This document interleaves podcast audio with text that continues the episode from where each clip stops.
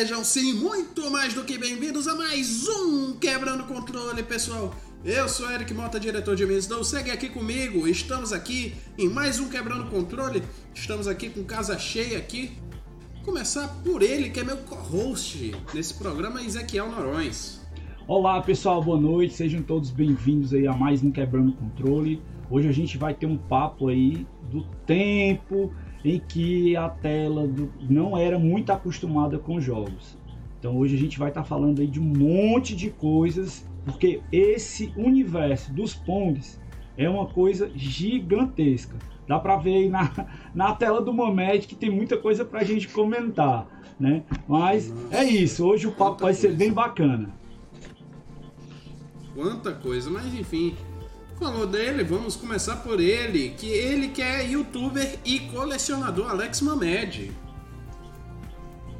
Fala pessoal, fala Eric, fala Zecão, fala Sávio, é uma honra estar com vocês aqui nesse podcast para a gente aprender um pouquinho também, porque a gente sempre fala um pouquinho da nossa história, mas todo podcast a gente aprende muita coisa.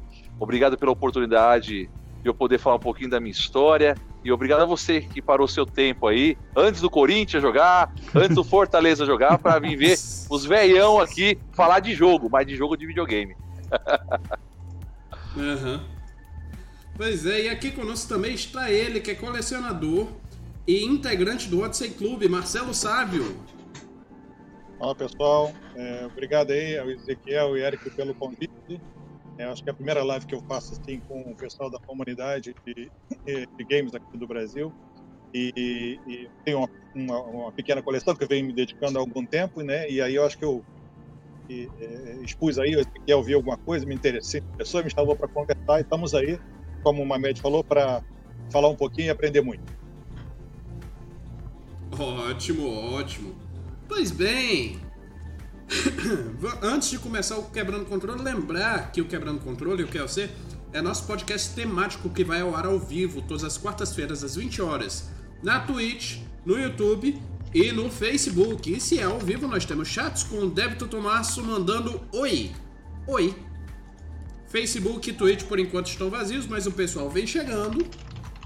Né? E se você está no YouTube, por favor, se inscreva no nosso canal, dê like, comente aí dizendo, ó, oh, uma média fora, a coleção dele é legal. Então eu quero conhecer mais o Sávio, quero conhecer mais a coleção dele, o, o quero conhecer o Odyssey Club.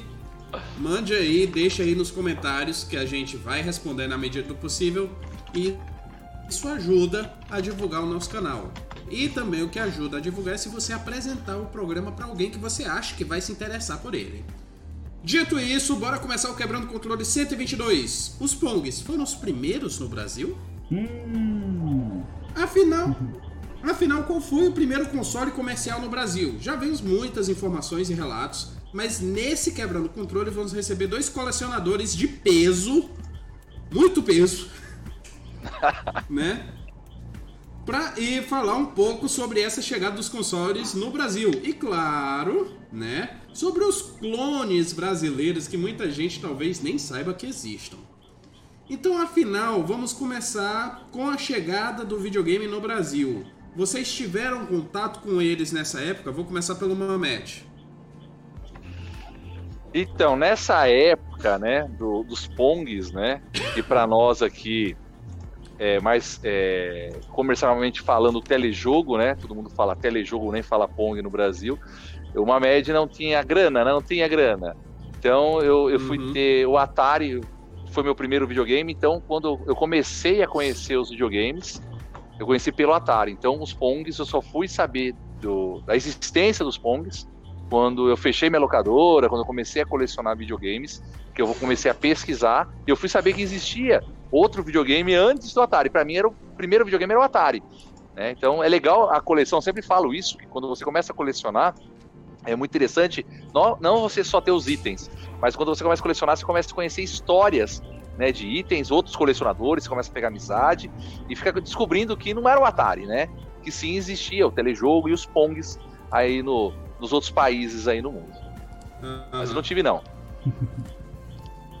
É, na época, na época, Eric Também não era nem projeto de papai e mamãe, então também não tive. Mas e você, Sávio? Teve é, contato com esses consoles iniciais? É, e não, quer dizer, eu também não tinha dinheiro para comprar um, um telejogo, né, até porque era caro naquela época, né, em dinheiro que hoje ia ser para lá de 1.500, 2.000 reais, se não me engano. Eu tentei fazer uma conta do dia de mercado aí, ia ficar nesse entorno aí, eu não tinha realmente esse dinheiro. Mas eu tinha um vizinho que, que ele, o pai dele eh, viajava muito para o exterior e trazia né, videogame.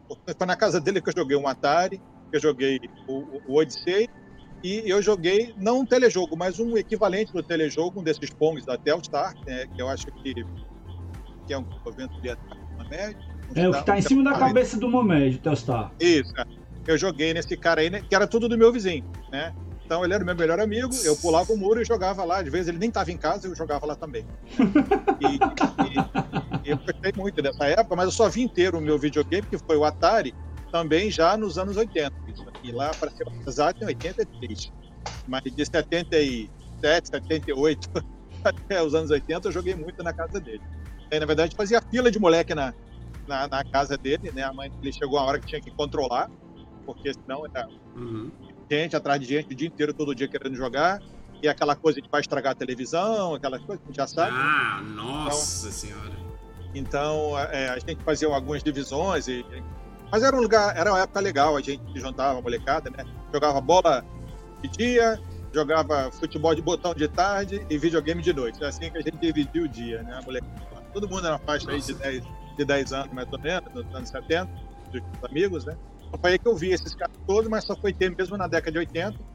E aí, esses meus que eu tive, tanto os computadores quanto o Atari, eu acabei guardando, nunca mais me desfiz deles, eu tenho até hoje. O, o, meu micro Apple daquela época, o Atari daquela época, e depois as pessoas, sabendo que eu gostava dessas coisas antigas, começaram a me dar coisas. Né? Então eu virei meio que depósito de lixo eletrônico de todo mundo que estava fazendo dessas coisas. E aí fui guardando, guardando, e deu nisso. Nossa, depósito oh, O Sávio comentou uma coisa aí que atualmente é mito, mas antigamente, de certa forma, isso era verdade. Né? O, é. Os avós e pais da gente falavam né, que videogame estragava a TV. Na verdade, o que acontecia era o seguinte: os tubos CRT, eles, ah, quando a imagem ficava muito tempo exibida no tubo, o que é que acontecia? aquela imagem fixa dos placares ou de alguma linha que tinha no jogo, alguma coisa do tipo, ela ficava na tela. Se ficasse por muito, muito, muito, muito tempo. Prova disso que ainda hoje você vai em alguns terminais de caixa eletrônico mais antigos e você vê que a tela do terminal, alguns deles, né, mais, bem, bem mais antigos, eles são manchados. Por quê? Porque a, a, aquela imagem sempre sendo colocada, projetada no tubo, né, ela fica manchada realmente naquela, naquela tela, ela praticamente queima, digamos assim, a tela. Então, de certa Sim. forma, de certa forma, isso é um pouco de verdade, né? E já pegando a emenda aqui para você depois ir para os comentários, eu uh, só vim ter contato com videogames a partir de 84, 85, com Atari, com o vizinho também. Não tinha grana na época, um pai de um amigo meu viajava muito e ele um belo dia chegou lá na casa dele com uma caixa bonitona que era o Atari. E aí, meu amigo, era aquela confusão, molecada toda querendo ir lá para casa do cara, querendo jogar, não sei o que e tal. E quando você não esperava, ele tinha que sair de casa porque o pai e a mãe dele já não aguentavam mais, aí dava um jeito de levar o videogame para casa dos outros para poder jogar. Era uma folia, né? Então foi com o Atari também, mas uh, na mesma época eu tive contato com o telejogo.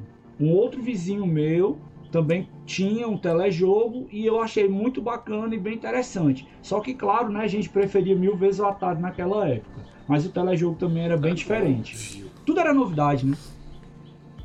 Não, tudo era magnífico, tudo era Posso pôr um, demais.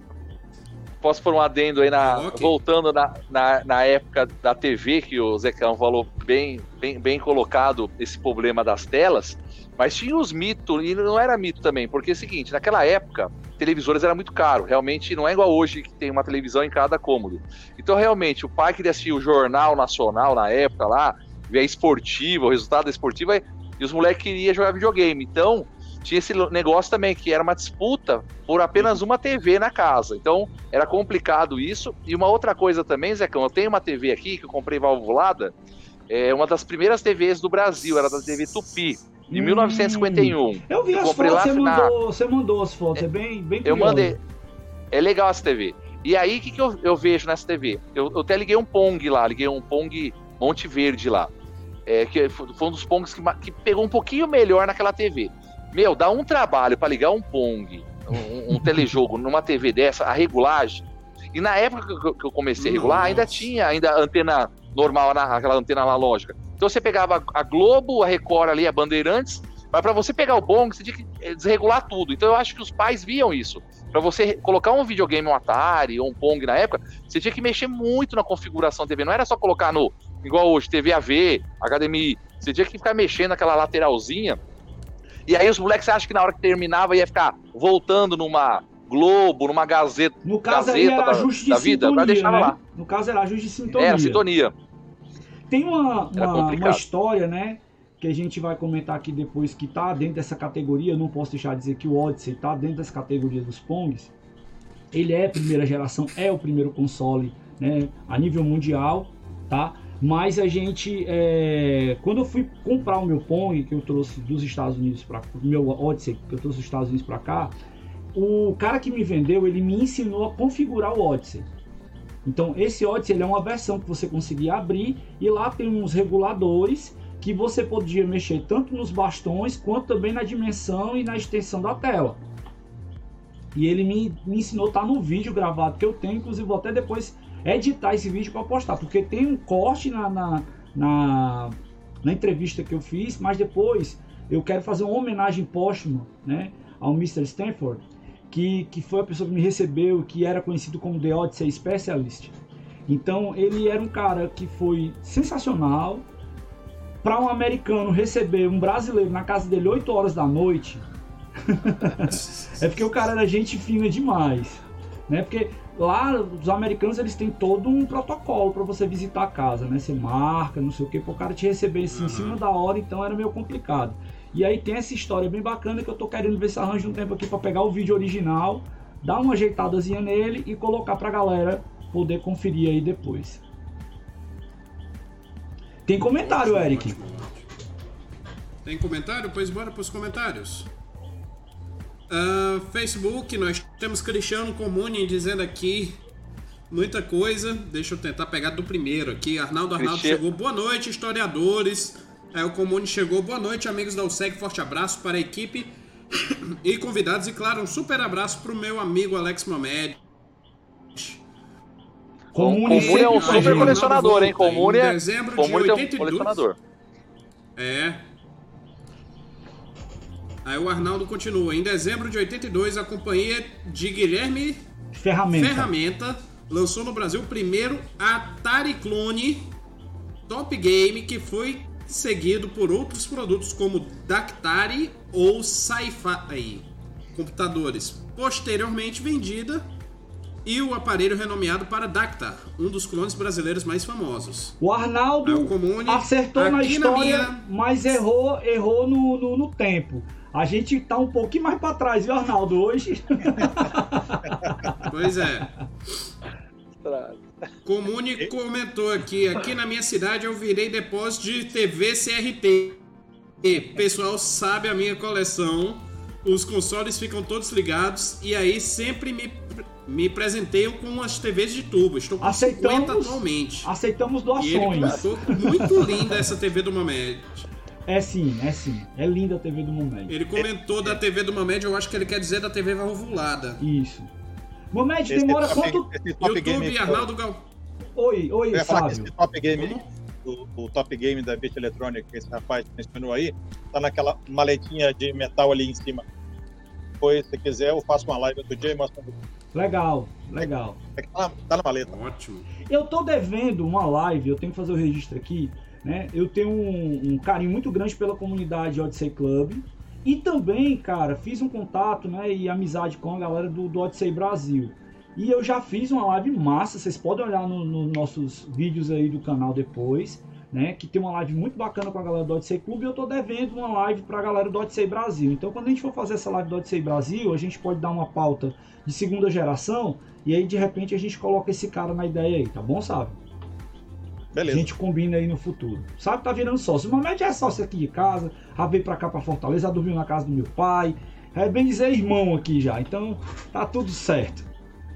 Olha, live lá na, lá na praia de Dormiu na Cumbu. casa do pai, praticamente. olha quem foi que apareceu aí.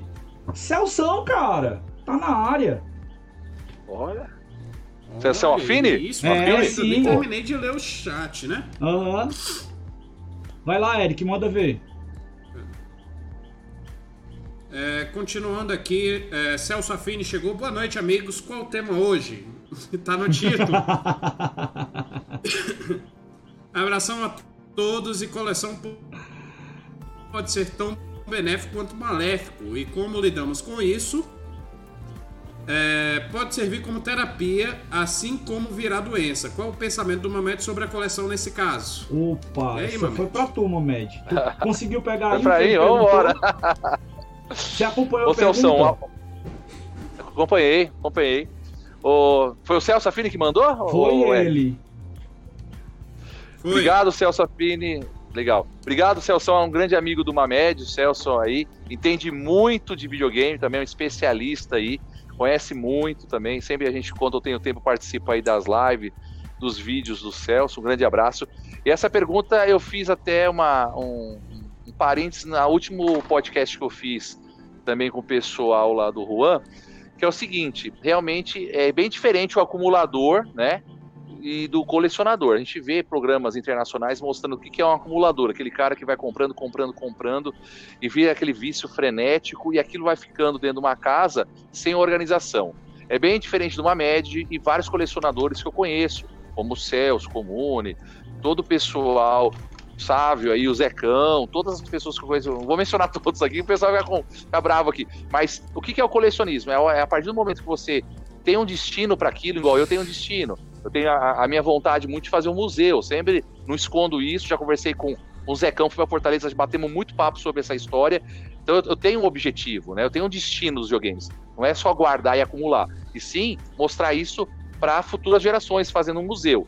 Como não estou conseguindo fazer um museu, quando eu tenho um tempinho, eu faço vídeos, ponho fotos no Instagram, para compartilhar, não que eu sou o maior, mas sim o que eu tenho para as pessoas saberem que existem outras coisas, para as pessoas começarem a pesquisar, conhecer história e também colecionar. Então isso sim é o colecionismo, isso não é doença, isso é prazeroso, igual o Celso falou, tem os dois pontos. E tem aquele cara que só compra, compra, compra, quer gastar, tudo que aparece. No colecionismo tem a nossa época disso, né? Não vou falar que nós também não fizemos besteira. Tem a época nossa que a gente é, é, fica impulsionado a comprar coisa. Mas você compra para um objetivo, para você estar tá mostrando para um amigo, não é aquela coisa que você só acumula, você nem sabe o que tem, não sabe onde tá. Eu, se, se agora o Zecão fala, Alex, pega um aparelho tal, eu sei onde tá, eu vou lá buscar. Alex, pega um jogo tal, eu sei onde tá. Entendeu? Então, é- isso sim é uma, é uma coisa sadia. Então, tem que tomar muito cuidado mesmo com, com, com, com isso, para você não fazer a sua coleção virar algo acumulativo e algo maléfico. Graças a Deus, eu, a, a minha coleção eu vejo como algo benéfico, porque hoje eu estou passando umas informações dessa forma através da minha coleção. Se eu não fosse colecionador, eu não poderia dar essa dica para várias pessoas que estão assistindo agora. Então, eu acho que a minha coleção, para mim, ela é benéfica. Ótimo, ótimo, ótimo. Ótima resposta. É, O Celso está dizendo que ele é especialista. Sou nada, sou um jogador e colecionador de memórias. E quem chegou aqui no Facebook também foi o Deni Ostanelli, comentando que tem um telejogo com 10 jogos. Esse é o modelo aí. 2. Esse, esse eu não Já? conheço, não. J- Ah, é. não, É é o o, dois, tele, já o Telejogo YouTube nós 2, temos a- né? O Telejogo 2, é, eu tenho ele. Aham. Né? E o primeiro telejogo foi um presente que eu ganhei de um grande amigo. que tá na minha coleção, né? E já, já deixei ele funcionando bonitinho, tá em estado de conservação agora perfeito, né? E tá faltando só arranjar a caixa agora para guardar ele condicionado direitinho. Mas tá, é um dos itens queridos da minha coleção.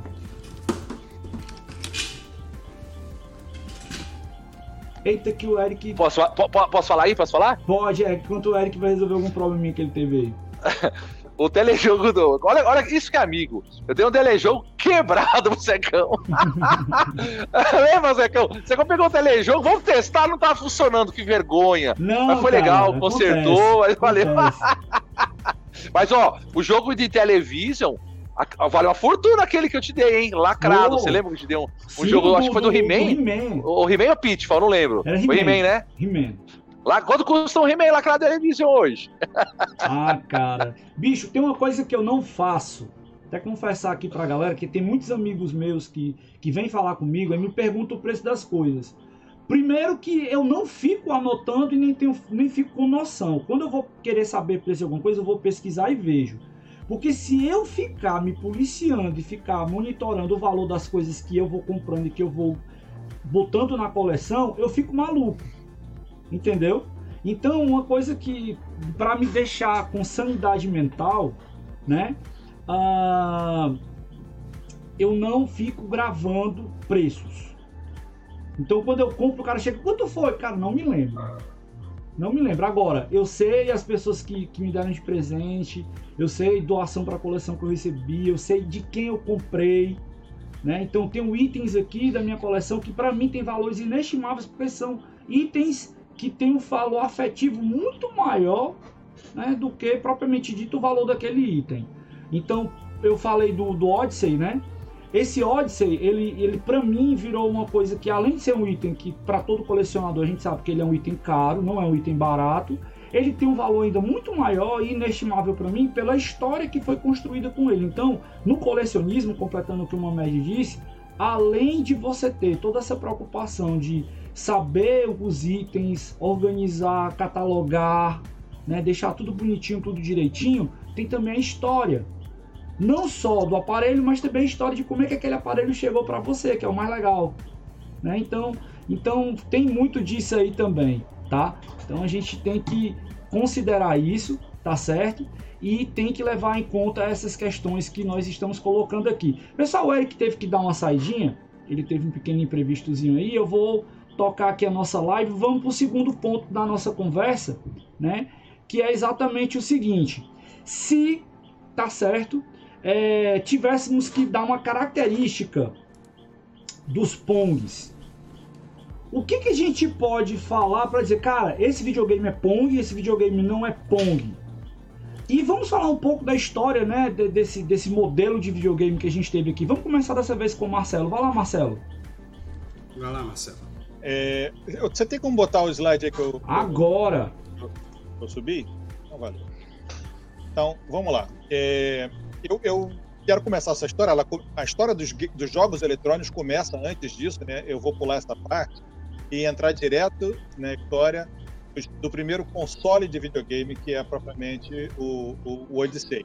né? ele foi um projeto de um alemão naturalizado americano que foi trabalhado numa empresa é, dos Estados Unidos chamada Sanders Associates, que ainda existe hoje como parte de uma outra empresa chamada BAE, é uma empresa que desenvolve, desenvolvia eletrônica militar. Né? Eles faziam contratos para desenvolver eletrônicas embarcadas em equipamentos e armamentos é, militares. No entanto, ele trabalhou num projeto é, de desenvolver uma televisão melhor do que as televisões que havia. E ele estava percebendo que, a- que as televisões estavam ficando populares, né, por conta de que começaram a é, ficarem mais baratas, né, com eletrônicas mais simples, e começou a ganhar é, é, espaço na casa dos, dos americanos. E aí, ele, ao mesmo tempo, queria diminuir um pouco a passividade da televisão, aquela coisa que você liga e fica só olhando, né? Ele Isso. teve, teve a ideia de criar algum mecanismo que pudesse interagir com a televisão. É, ele era um, um, um senhorzinho né, que, que faleceu há pouco tempo e teve quase 100 patentes registradas ao longo da sua vida, ou seja, ele era um inventor nato, Genial, genial, vários- diga-se de passagem. genial. Teve vários protótipos e um dos protótipos que ele desenvolveu, para ser mais exato, acho que foi o sexto na, na lista de protótipos que ele, de coisas que ele inventou, veio essa caixinha que ficou conhecida como Brown Box, a caixinha né, que ele fez em conjunto com basicamente outros dois colegas sozinhos. E eles pegaram essa ideia e falaram: olha, isso aqui você pode espetar numa televisão e transformar ela numa coisa mais interativa. E a Sanders falou: legal, vamos eh, vender isso para as empresas que fabricam televisão. Eles queriam pegar contratos com outras empresas. Então eles visitaram a RCA, visitaram a Zenith e várias outras empresas fabricantes de televisão. Falaram: se você é, é, acoplar isso aqui na sua televisão, ou embutir na televisão, ou acoplar, ou vender junto, você vai transformar a sua televisão numa coisa mais interativa, mas ninguém se interessou. Pessoal, não, as pessoas compram televisão para tentar e ficar assistindo mesmo, né? Ninguém quer interagir com Talvez a galera não soubesse nem o que, que era interativo, né? Exato. Eles não tivessem então, noção.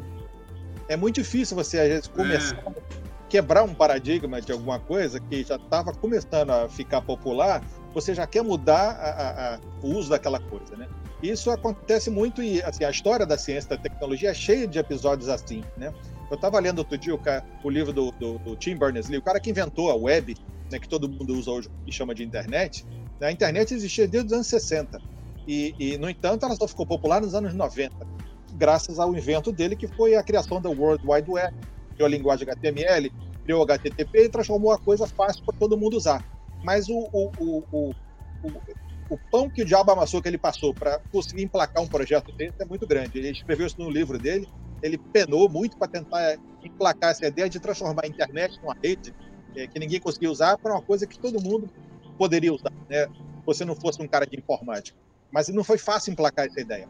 Então, isso o, o, o, o Bars sentiu também. Ele não conseguiu emplacar essa ideia e, e tomou a negativa basicamente de todas as fabricantes de televisão. Só que um dos caras saiu da RCA né, e foi para a Magnavox. E na Magnavox ele estava com a ideia de criar alguma coisa nova e ele lembrou do Barry, foi lá e procurou ele. E aí a Magnavox licenciou a, a patente dele, que foi de 72, a secretária de tempo, né?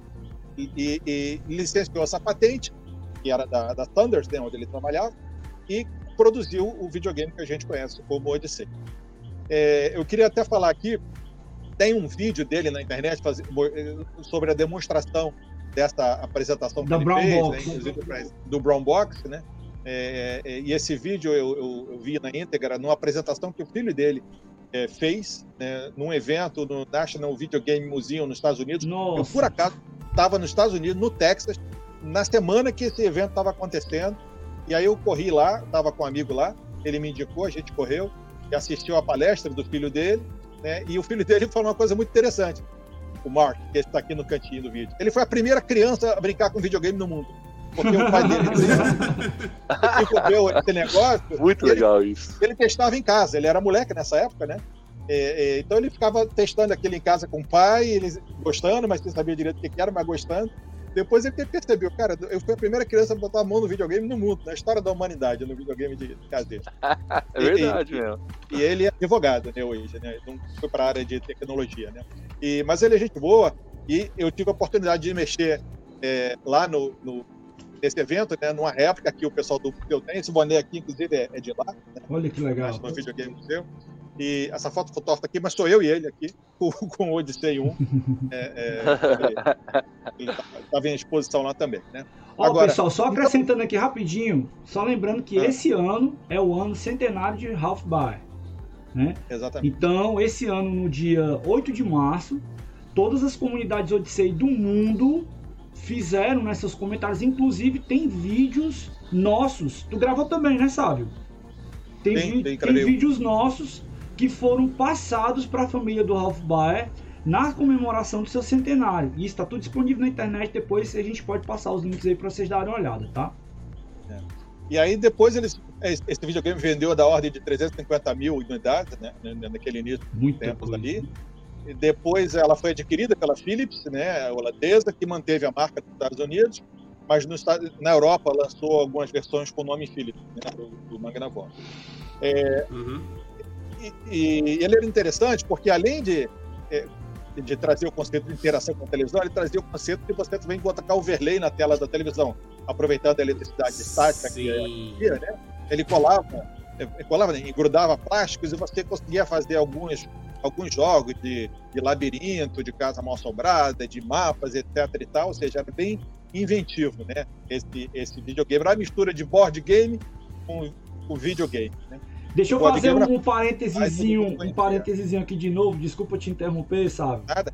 Mas aí, é, Mamedão, quando a gente, quando era pivete, pequenininho, né? Tem pivete, criança, no Brasil tem vários nomes diferentes. Mas quando a gente moleque. era moleque, né? A gente chegava perto da TV de tubo, um braço, o que é que acontecia? Explica pra nós aí rapidinho. Dava uma arrepiada lá. Você, você colocava assim, meu, os pelinhos. Eu tinha cabelo ainda, quando jogava a cabeça, o cabelinho também arrepiava. Agora não tem, agora não tem mais esse, esse problema, agora é só aqui no braço, né? Entendeu? E na orelha, porque depois você ficar velho, não nasce cabelo aqui, mas na orelha tem que raspar todo dia a orelha. Então, arrepiava mesmo. Tinha esse negócio de. É, é, como que é? Eletrotática. Como é, é, é, eletricidade estática. É, é, mas não, mas não é eletricidade o estática. O Eric um é de física e ele pode explicar pra gente aí Tem um nome eletrotática, tem um nome louco Não, aí. eletricidade estática. Você tá, você tá querendo falar eletrostática, só que eletrostática é a área de estudo. Isso. Ah, então é isso, vou dar falando errado. Mas, Eric, rapidão pra galera aí que não era nascida na época, o que é que provoca a estática lá. lá no tubo CRT? Vamos lá. Como funciona um tubo CRT ou a TV de tubo? A Aproveita a, TV de imagem tubo aí. nada mais é do que uma bomba de energia. É isso mesmo. Mas, basicamente, é, tem um, um gás dentro do tubo e a gente usa várias bobinas para acelerar aí o nome lindo que eu aprendi na minha época de ensino fundamental. É, raios de elétrons, ou os raios catódicos, que acertando a tela, esses raios catódicos que nada mais são do que elétrons que batem na tela, eles é, vão acender alguns pontinhos lá que vão formar principalmente três cores, que é o verde, vermelho e azul, que são as cores primárias do método aditivo de formação de cores. Então, é, como são elétrons batendo na tela, aquilo tem carga elétrica e, por consequência, a sua tela da sua TV antigamente ficava energizada com eletricidade estática. Por isso que quando passava o braço, o braço arrupiava. Ele era puxado para a tela. Por isso que quando a gente colocava um plástico na frente da tela, ele grudava. Que nem mostra as imagens aí das overlays. Show de bola. Olha aí como é bom a gente. É uma ideia muito interessante essa das overlays do Odyssey. Que hoje não funciona por conta das TVs é, de tela LED. LCD, né, não- tela... pla- É. Agora, Ah, algum outro perdeu um videogame pouco da que graça. você conhece, Mamed, teve isso? Não, não entendi? Algum outro console de videogame que você conhece tem aí essa coisa de overlay na tela? Além De desse, overlay? o Vectrex, Não. né? E- É, o Vectrex tem, mas não é overlay, é, é, é- é- é diferente. O, o- o do Magnavox é, é- é uma película muito fininha. O do Uhum. Vectrex eu tenho aqui, até é um se eu encaixe, virar. né? É, até se eu virar. Acho que eu não consigo virar a tela aqui. Eu vou mostrar pra vocês. Tá bem na reta minha aqui o Vectrex. O Vectrex tá atrás, aqui. É, é umas telinhas é, mais dura. Você só É, de- encaixa ela. é uma é- é- ela, não, não película. gru- ela não gruda na, na tela. dura. Ela só, ela só encaixa. Só. Mas eu acho que nenhum outro console teve esse conceito de adaptar a tela para complementar o jogo. Eu acho que não. Eu acho que não. Não, porque o overlay, o lance era por causa da TV preto e branco, né? Porque Galera quando saiu tá em acompanhando a 72, gente aí, era preto e branco. comentar e dizer pra então gente você se colocava pra teve. fazer o colorido na TV, né? Exato. Esse é. lance. Mas enfim. É, então isso é, vendeu bem, né? E, e aí existiram vários modelos. Aí é o ponto que eu queria chegar no início da nossa conversa. Esses são os modelos né, de, de Odyssey, né, na versão original dele, que é o chamado Run One, né, o ITL 200 BLAK, que foi lançado em maio de 72. É, logo em seguida, eles fizeram um modelo é, chamado Odisseia, em espanhol, exportado para o mercado mexicano. Eles fizeram uma pesquisa, né, sempre teve muito contato dos Estados Unidos com o México, né, então, logo chegou no, no México o interesse disso daí, eles resolveram exportar para lá. Teve depois a segunda versão do modelo original americano, né, que foi vendido nos anos 73 e 74, né? É, teve Se a eu não me versão engano, o meu é desse aí. desse aqui, né? É. É, tá- tem escrito atrás dele essa- essas, esses Tem, tem, aqui. tem, tem. A versão alemã, chamada Odyssey, com esses dois S, também foi vendida em 73. O último, o segundo e último modelo lançado nos Estados Unidos é esse BLK-12, né, que já foi nos anos 74, 75, né. Teve essa versão também que era internacional exportada, ela tinha instru- instruções em três idiomas. É, e tinha também o Odisseia italiano, né, não confundir com o Odisseia mexicano, com S só. né. E, e esse aqui ele foi exportado para o mercado italiano em 75. E a última versão do Odyssey que você tem notícia foi exportada para o Brasil, que era o TL200 BK13, que era uma variante do Run 2. Né? E ela tinha tudo traduzido em português, né? E o licenciamento dele aqui no Brasil foi justamente da Planil, É. A Planil, essa empresa aqui do Rio de Janeiro, que importou e começou a vender em algumas lojas. Foram poucas unidades, né? E ela escrevia isso, ó. É, é, licença exclusiva de fabricação e montagem de vendas no Brasil. Na verdade, o trabalho era todo feito, acho que lá mesmo, nos Estados Unidos, do mesmo jeito que eles traduziram para vários outros idiomas. A deve ter mandado alguém para cá e traduzir, já importava e vendia aqui. Né? E, e eu acho que aqui talvez eles, talvez eles só fazer uma coisa de embalagem para poder fazer despacho e colocar, mas muito do, do, equipamento mesmo já havia todo pronto de lá. Exato. Aí propagandas dele é, é do, do 76 do Jornal do Brasil e na, na, no Diário da Tarde do Paraná, que era uma das lojas que vendia lá, as lojas de Murici, que depois virou loja pernambucana, que nunca teve em Pernambuco. Né?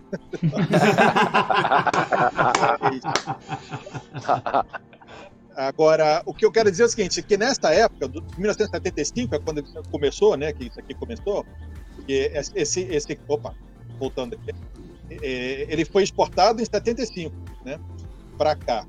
Ainda não havia reserva de mercado no Brasil. A primeira reserva de mercado, ela começou em 76. Exato. a Capri, que era a coordenadora de pesquisa de recursos eletrônicos do Brasil, começou a controlar a importação de eletrônicos a partir de 76. E a coisa engrossou mais em 81, 2, que veio a reserva de mercado para todos os equipamentos de microinformática e tudo mais. Deixa então, eu só fazer acho... um outro parênteses aqui para galera, para quem não se liga dessa Fala. época aí, reserva de mercado era simplesmente o seguinte, cara, o que vem de fora não entra. Simples não entra. assim. Não entra. Não recebíamos é, produtos então importados. Ou você entra, ou você entra. Pode, pode continuar, Eric. É o Mamed que tá falando.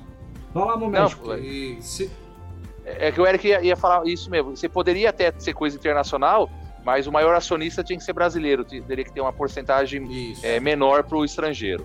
É, então eu acho que é o seguinte, que a, a, essa primeira reserva de informática ela começou realmente no início de 76. Foi exatamente no momento que a Planil começou a importar isso aí em 75. Então ela deve já ter, bom, acontecido algumas coisas. Talvez não tenha vendido bastante, né, pelas próprias configurações do mercado nacional, né? Não tinha tanta televisão aqui, o pessoal não tinha tanto dinheiro, era barato, era importado, né? Não era proibido importar, era complicado, caro, demorado, né? E aí veio essa reserva de mercado da CAP, que deve ter desestimulado a Planil a, a, a seguir em frente, porque eles devem ter sido basicamente proibidos, ou devem uhum. ter eh, tido um monte de dificuldade, eles devem ter olhado assim, pô, isso já não vendeu muito. E agora a gente vai entrar nessa área burocrática aqui de importação, então eles devem ter desistido desse negócio, porque essa reserva entrou exatamente em 76 de controle dos equipamentos eletrônicos que entravam no Brasil. Né? Por isso que eu acho que começou e durou pouco tempo e vendeu pouco. Por isso que esse Odyssey da Planil, né, ele é tão difícil de achar por aí. Bom, e aí o fato é que é, é, esse, a questão, voltando à questão dos Pongs, né, esse é um livro que eu, que eu tenho e recomendo para quem quiser conhecer mais a história dos Pongs, né, que é do, escrito pelo próprio Ralph Barr, né, ele conta a história do desenvolvimento dele, ele bota aqui todos os desenhos que ele usou, os esquemas que ele estava rabiscando na época, tem um monte de esquema de placa aqui e tal. E aí tem um lance aqui na página 5 que ele fala o seguinte: olha, é, teve a primeira treta no mercado de videogame foi quando a Magnavox, que era dona da patente, processou a Atari por infringir as patentes do Odyssey nas máquinas de arcade dele chamada Pong. E lá nesse livro dele, na página 5, ele fala que no início, não, ela falou: não, eu não fiz nada disso, não, só que falar, tá, tem um detalhe. A, o, o Odyssey ficava em demonstração em alguns lugares. Então, ele ficou, por exemplo, em demonstração na Califórnia, né? E o Nolan Bushnell e mais um ou dois caras da Atari tiveram nessa demonstração, assinaram o livro de visita, jogaram do equipamento, né? E no mês seguinte eles saíram da empresa deles e montaram a Atari e lançaram o Pong logo depois. Quer dizer, tudo indica que eles pegaram uma forte inspiração naquela coisa ali e partiram para fazer a versão de máquinas arcade dele, é, com a máquina de Pong, né? Que foi essa daqui. Eu passei direto dela, mas ela ela estava, né? Aqui antes da história do, do, do, videogame que eu ia falar, que é essa. Opa! Desculpa aí. Opa. Ele, Já vai ser tá... para frente. Aí. É isso. Aqui. Pronto. Aqui. Então, então, o Bushnell, ele, ele, ele trabalhava em. Tem, tem uma aqui, mas tá escondida. Eu tenho uma dessa aqui, ó. Vai estar tá lá escondida ah, é? lá. Eita, ferro. Essa amarela aí. Essa Pong? A Pong. Isso. A Pong. Então, é, ele já tinha esse conceito de criar máquinas é, de arcade com Computer Space, né? Que era um, um jogo que ele tinha é, adaptado, que já existia por aí. Ele adaptou numa máquina dessa. Né? Mas quando ele viu o, o, jogo do Pong, que era bem simples de jogar, que essa máquina do Computer Space ela requeria um certo conhecimento para saber o que estava jogando. Não era qualquer um que jogava isso fácil, não. Já a do Pong era muito fácil. Qualquer um joga, senta lá e joga e fica logo viciado. Cara, o Pong foi então, uma febre. Foi uma febre uma nos febre. Estados Unidos. Uma loucura isso. Então, quando ele bateu o olho na, na demonstração do ping-pong do Odyssey, ele na mesma hora chamou o colega dele lá e, e, e, trabalharam no projeto dessa máquina de arcade do Pong. Né? Esse projeto do Computer Space dele é, foi uma adaptação de um jogo que ele tinha conhecido também antes, que era o Space War, né, que foi famoso né, nesse, nesse, mercado. Né, o Space War, só para voltar aqui no tempo, ele foi um jogo desenvolvido nos anos 60 no MIT, pelos primeiros hackers. Esse nome, inclusive, surgiu lá. A galera, os hackers surgiram no MIT e esse era o nome que dava esse pessoal que vamos assim, botava as máquinas no limite, né? E eles desenvolveram um, um jogo, é, aliás, a camisa que eu estou usando aqui é homenagem até esse jogo, é, é, do Space oh, War. Linda camiseta.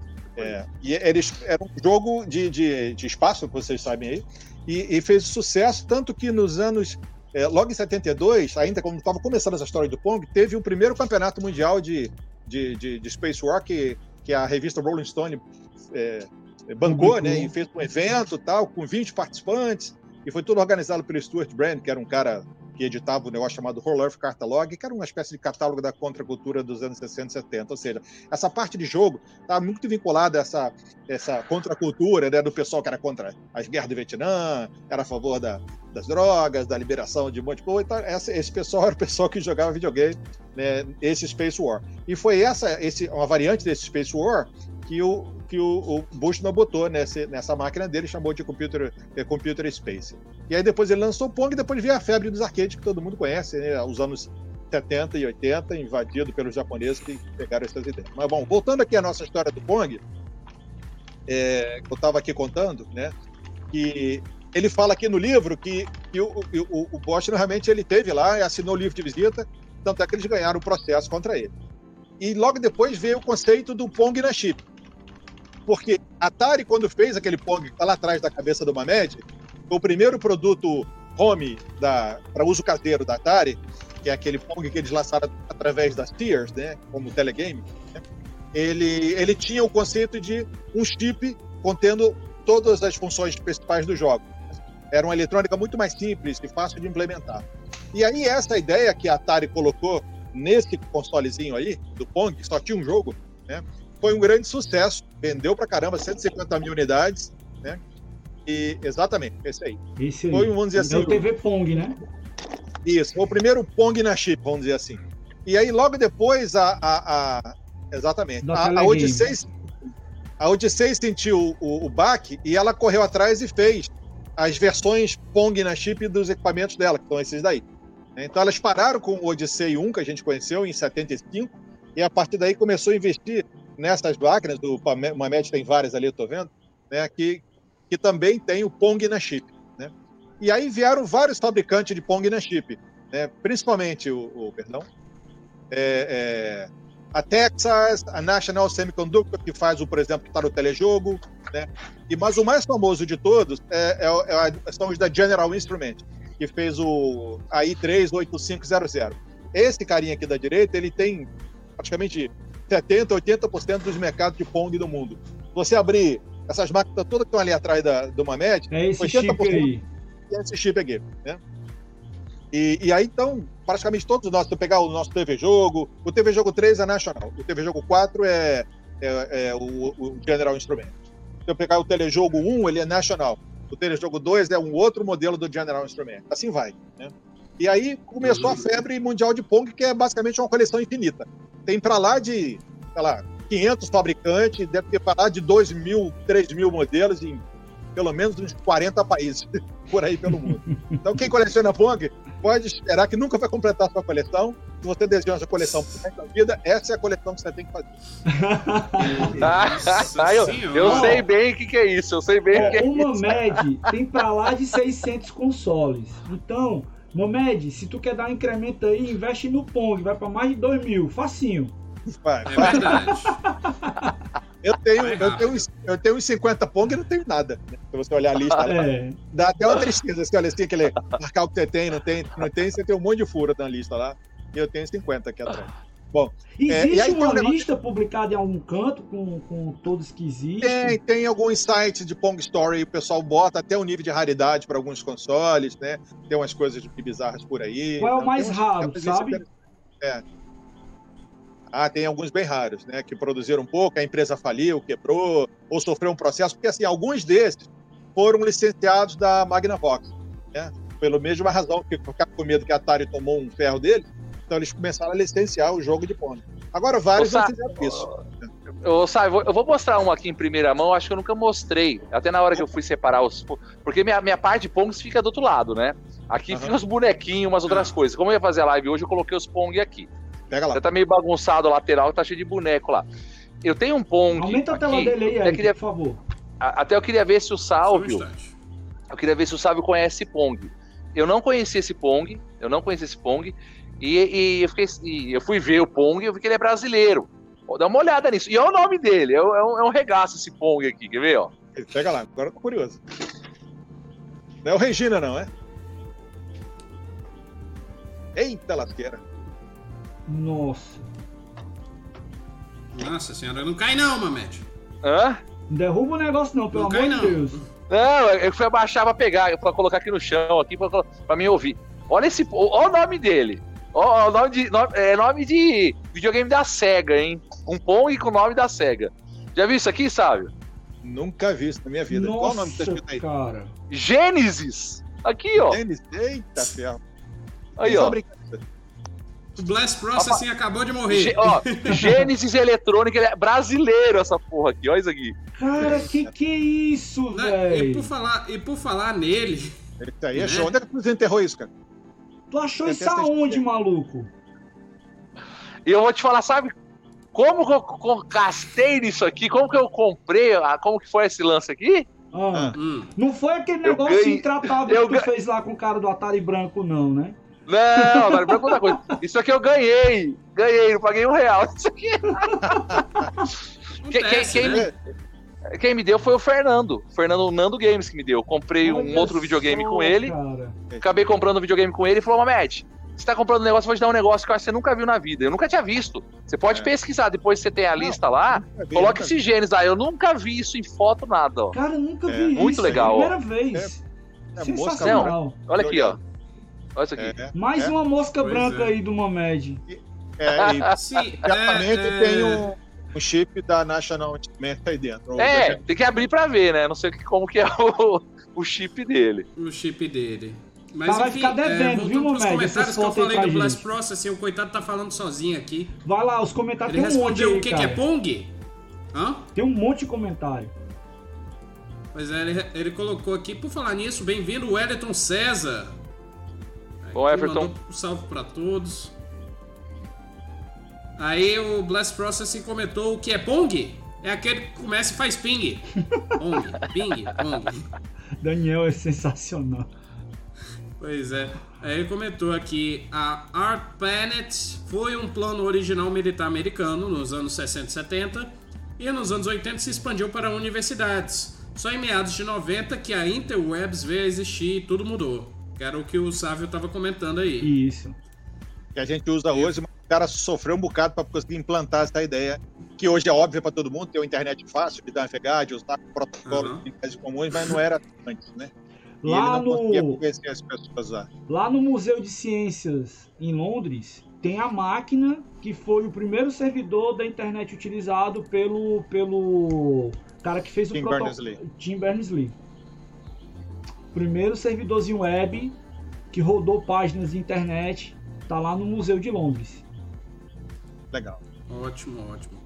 Abraço pra Posso- Denilson Ostanelli, mandou aqui, ganhei meu telejogo em 17 de dezembro de 80, como presente de Hum. Natal. A caixa tá na marcenaria pra fazer outra, porque ela pegou cupim.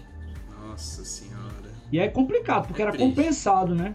Era um compensado bem, com- bem Era- comprimido. Era bonita. Era É. bem bonita. Aí o Blast Processing mandou uma frase que eu adoro, que é nada se cria, tudo se copia. Com certeza. Isso, é verdade. E ele dizendo que foi por conta do Pong que a Nintendo entrou no mercado de videogames. Olha, essa eu não sabia. De fato, que o primeiro Nintendo é um Pong.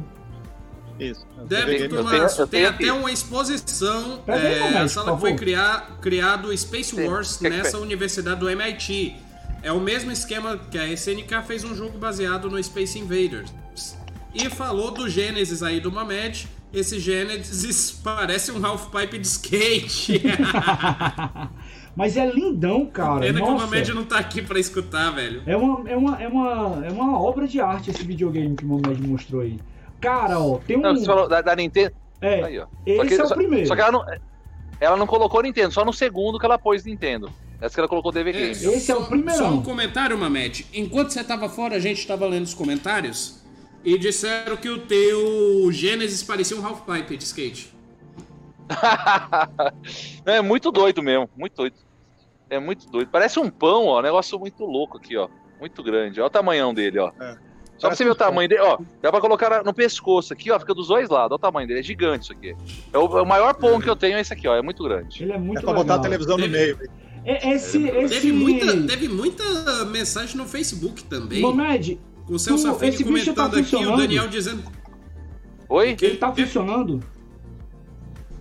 Esse aqui Se veio não. do Nando, Esse aqui, falar a verdade, esse, esse- falar a verdade, eu nunca testei esse. Mas veio do Nando. Provavelmente o Nando deve ter tá dado uma revisão nele. Eu nunca funcionando, dei. é, deve Falar tá a verdade, eu não testei, falar a verdade. Eu não posso falar que não, porque depois o Nando me xinga que eu não, te, eu não testei. é isso que eu falo, tem muita coisa que eu não testo. O pessoal fala, pô, mas tem muita coisa que eu nunca testei. Eu vou ter... Vai- A hora que eu testo, dá problema, aí eu mando pro Nando Ele arrumar. vai dizer que quebrou na sua mão, viu? Enfim. Aí, comentários aqui, mais comentários. pá. O Rafael Bach como- comentando aqui, ótimo papo. E o Cristiano Comune adorando aqui as informações que a gente tá trazendo. Não, hoje tá uma Um aula. abraço do Rafael. gente parou Um abração, com- Rafael. A gente parou com o Marcelo falando sobre a história do Pong, não foi? Foi, eu tava falando do Pong na chip. Pronto, então continua aí. É, então, es- esse Pong, quando, vê, quando vieram esses Pong na chip, que a Atari foi a primeira que teve essa ideia, colocou um desses, fabricado, se não me engano, pela Texas, no equipamento dela, nesse Pong que o, que o Ahmed mostrou, que foi o primeirão.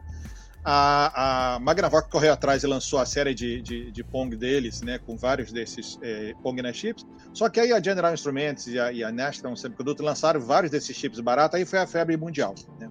Agora, tem uma coisa interessante, que foi a continuação desses General Instruments. A, a família 8600, ela vinha com 10 jogos. É por isso que o telejogo tem 10 jogos e vários Pongs têm 10 jogos.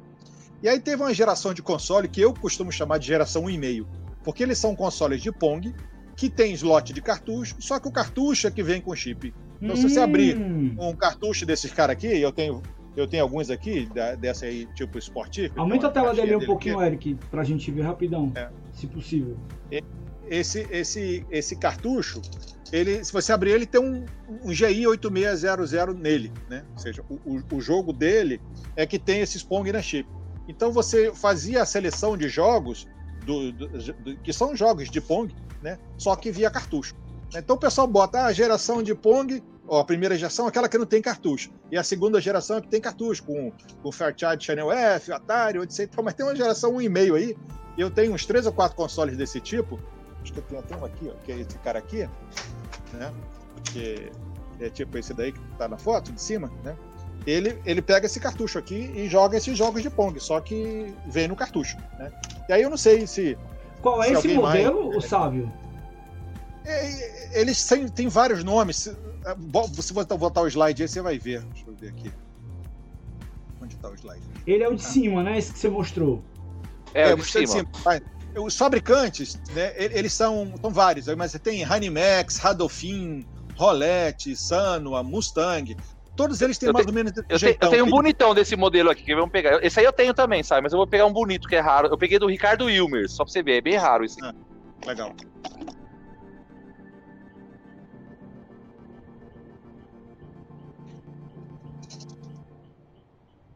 Vai falando aí enquanto ele vem. Ah, não, beleza. Chegou. É um momento de suspense. né? É. Não, o Homem tá trazendo uns tesouros hoje pra gente aí. Deixa eu aumentar a tela dele aqui de novo.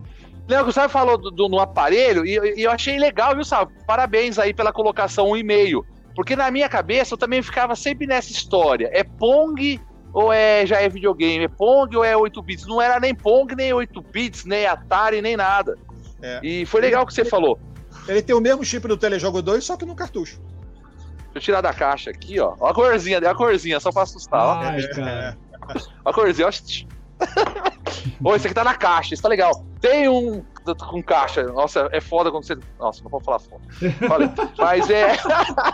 é, é puta, é mó difícil achar com caixa. A gente aceita. É mó difícil, é mó difícil. Não, é mó difícil achar. Olha isso aqui que legal. Ó, que lindeza. Caraca, isso é o que? Coreano? É o, é, é, é o lance que ele falou que tem o jogo aqui, o jogo aqui, ó. Quer ver? Não, o jogo dele é muito. Que, o, é difícil pegar. Quer ver? o design nessa época dos Pongs era muito legal, uma variação de design muito interessante. Hoje em dia, os jogos que eu pego assim, o PlayStation 2, 3, 4, 5, tudo aquela coisa preta, né? Quadradona, né?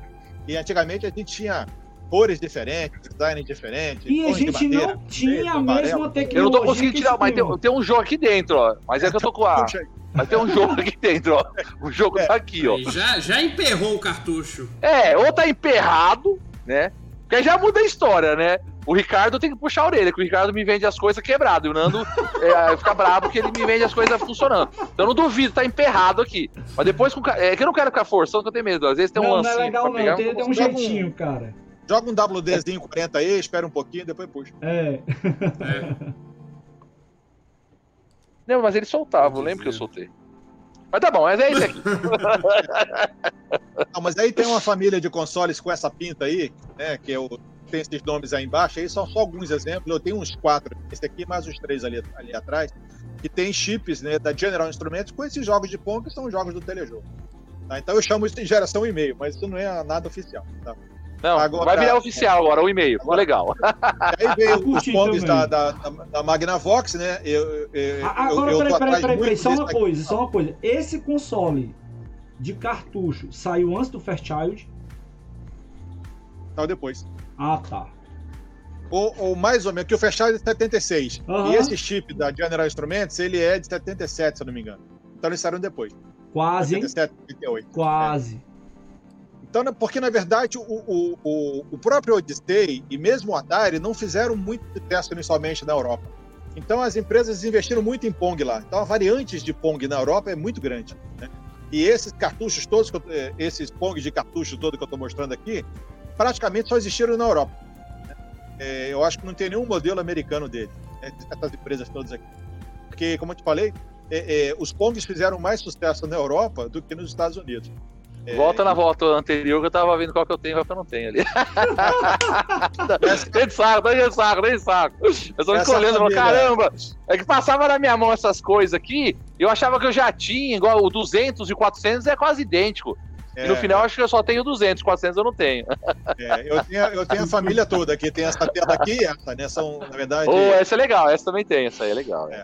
Tem esses europeus aqui que já são com o nome da Philips, não da Odyssey, né? O 2001, o 2100. O 2001, não, ele esse, tem Esse 4000 com os controles do, do, do, Parece o controle do Odyssey 2, o controle dele, e, é, dele. É, a inspiração do Odyssey 2 veio daqui, desse controle exatamente. É. Eu Agora, tenho com ele aqui. O, o, que eu tô querendo mesmo atrás é essa TV da Magnavox com os controles embutidos e o jogo de Pong na memória. Né? Você botava no canal de Pong e jogava diretamente na TV. É ele mesmo, lindão. Esse é maravilhoso, é muito bonito isso aqui. É, muito bonito. é muito é, bonito. Essa é, a, essa é a inspiração do, do, do Odyssey que veio depois. E eu tenho uma TV dessas que tem jogo embutido, mas ela é da Sampo, não é da, da, da Odyssey. Pera aí que eu tô tentando botar o Momed na tela de destaque aqui, só um instantinho. É que vocês estão falando, eu tô atrapalhando o salve ou ajudando o salve, não sei. Eu fico não, mostrando, quando ele, fala, ele, vai falando, eu vou mostrando aqui pro pessoal ver. Cara, isso aí é o controle... É lindo, é lindo, esse é aparelho é lindo. É o controle do Odyssey é 2, praticamente, né? Não, ele, ele, é, ele é a transição da Magnavox do, do, do mundo Pong, que é essa aí, pro mundo do, do cartucho que veio depois aproveitando o controle, que é exatamente esse. Olha a Magnavox Então aqui, quer dizer que isso daí é a inspiração do controle do Odyssey 2. Exatamente. Sim, ó. Igualzinho, ah, controle aqui, caramba, eu não sabia disso. E, é, e esse controle do, do Odyssey é bem interessante. É bem, é bem diferentão de você jogar ele. É. Sensacional. Agora, a, a, evolução desses Pong na chip, né, especialmente da General Instruments, eles melhoraram quando eles puderam botar outro shape você começa a ver jogo de carrinho, de helicóptero, né? de tanque, e aí começa a ter outras capacidades de desenho, além daqueles pitocos, né? E também com movimento horizontal, né? igual o carrinho ia para um lado para outro, porque os Pongs era só andava na vertical. Uhum. E aí depois eles começaram a andar à medida que os, os chips foram evoluindo. Né? E aí foi uma febre mundial, né? A Magnavox embarcou em vários modelos, né? E aí outros fabricantes também, além da Atari que eu já, já falei, da Coleco também, tem, eu acho que e vários desses ali atrás, né? Eu também. Tenho tudo. eu comi na sala, tenho tudo a qualquer hora. É. Esse então, Telstar, deles... ele tem um rifle é. também, né? Tem, tem. O Telstar tem, o quê? tem um rifle, tem a, aquela joguinho de tem. tiro. É, só, só um adentro, esse Telstar eu acho que, que eu conheço, já vários tipos de mídias, CD, LD. O Telstar é o único que tem um cartucho triangular. É verdade. Você não acha outro, você não acha outro videogame que tem um cartucho triangular, é só o Telstar. Cara, e esse, esse, e esse combate, ele é sensacional. É muito curioso esse, esse console, esse combate. É sensacional. E aí foi a febre de Pongs até que vieram, né? Depois os, os, os cartuchos. Mas enquanto isso, voltando para nós aqui, né? É, a gente teve o lançamento é, é, da, da, do telejogo 1, né? Que usava um chip da General Instruments em 77 e em seguida depois o telejogo 2, né, praticamente no ano seguinte, com o chip da General Instruments, aquele de, de 10 jogos. Né? E vários outros é, é, Pongs nacionais também é, tivemos por aí. Né? Aqui alguns exemplos, né? Esses aqui são os meus, por acaso. E eu, eu também tenho. E, e, e vários deles vieram nessas revistas, né? Aqui, ó. Olha que legal. Espera aí, deixa eu colocar você. Tenho quase todos, não todos. Eu acho que tem uns dois que eu não tenho. Mostra de novo aí, Sávio, por favor. É, deixa eu. Só ficou deixa... paquerando aqui, viu, Sálvio? Só ficou olhando. Deixa eu perguntar, Parabéns, Mamed, tu Parabéns. já montou um videogame dessas revistas já? Não, ah, já peguei tudo montado. é, é, é, é, do Fórmula 1 e ele mostra aqui, ó, como, como é que você pode. Olha só, cara, que irado. Você podia comprar o kit ou comprar pronto, né? Todos eles tinham essa opção, né?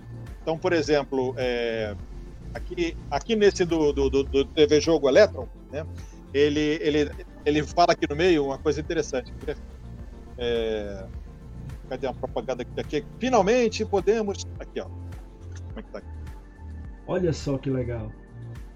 Finalmente legal. no Brasil, o esperado TV Game, alcance de todos, fácil de montar. Tal. Você comprava essas pecinhas todas aí no kit dele, né? E podia montar em casa. Ó, oh, você que tá assistindo o programa aí agora da gente, deixa eu te dar uma. deixa eu te dar uma, uma ideia aqui do que, que tá acontecendo. O, o, o Sávio tá mostrando pra gente aí as revistas eletrônicas que tinha lá no comecinho da década de 80. Não, aí é 77, 78. Ah, é? Nossa, bem antes ainda, eu não era nem nascido é, ainda. É, essa aqui, ó, essa aqui, por exemplo, é outubro de 78. Cacilda, eu tinha um ano de idade. Então, ó, o que que acontece? Imagina você hoje comprar um PlayStation 5 todo desmontado numa revista e você chegar em casa e você montar o negócio. Isso é impossível, é claro, né? Porque o PlayStation 5 tem uma montagem hoje de robô, que é uma alta precisão da placa, não sei o que. Naquele tempo, a, a plaquinha de circuito que está aqui, inclusive, nessa primeira revista eletrônica que está aí na, na, na parte mais direita, né? A, a, tem duas revistas a, a, mais à esquerda, né? Essa primeira revista aí com, com, com o TV Jogo amarelinho, né? É, tem a plaquinha desse cara aí e tem o chip, que é exatamente esse chip que o, o Sábio falou aí. Qual, esse, dessa, dessa revista, qual é o chip, Sábio, que veio? É, é o 8500. Tô abrindo um aqui para ver. Eu deixei aberto. Aham. Uhum. Esse daí ô, tem... ô, ou sabe, tem o lance também. A revista não vinha com o videogame inteiro. Você tinha comprando as revistas e vinha com as peças, não é isso? E, não, e você é tipo aquele, aquelas revistas da Panini que você comprou hoje em dia, que você vai montar um negócio lá e. Você vai montando, é. Não é uma revista vinha tudo, é. não. Você ia pegando as revistas. Ou comprava todas as revistas, né? Um lance assim. Aqui você tem um chip, não dá para ver aí, mas é um 8500 da General Instruments, né? Que são os, os componentes que estão naquela revista lá. Se você olhar o que ele vende lá, Cara, que legal. todas essas. Aí todas essas partes. Você compra, solda Esse, tudo, essa, essa peça que tá no meio aí, né, com esse monte de fio ligado. É aí, um seletor aqui. É um seletor, né? Isso, é. Pra você dizer qual é o tipo de jogo que aparecer lá na tela pra você conseguir jogar. Isso. É. Ah, cara, isso é muito legal.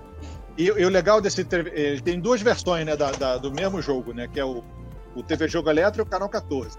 Esse aqui tem um nome interessante, né? Já que Mas As o, o só- circuito dos dois até o- são iguais?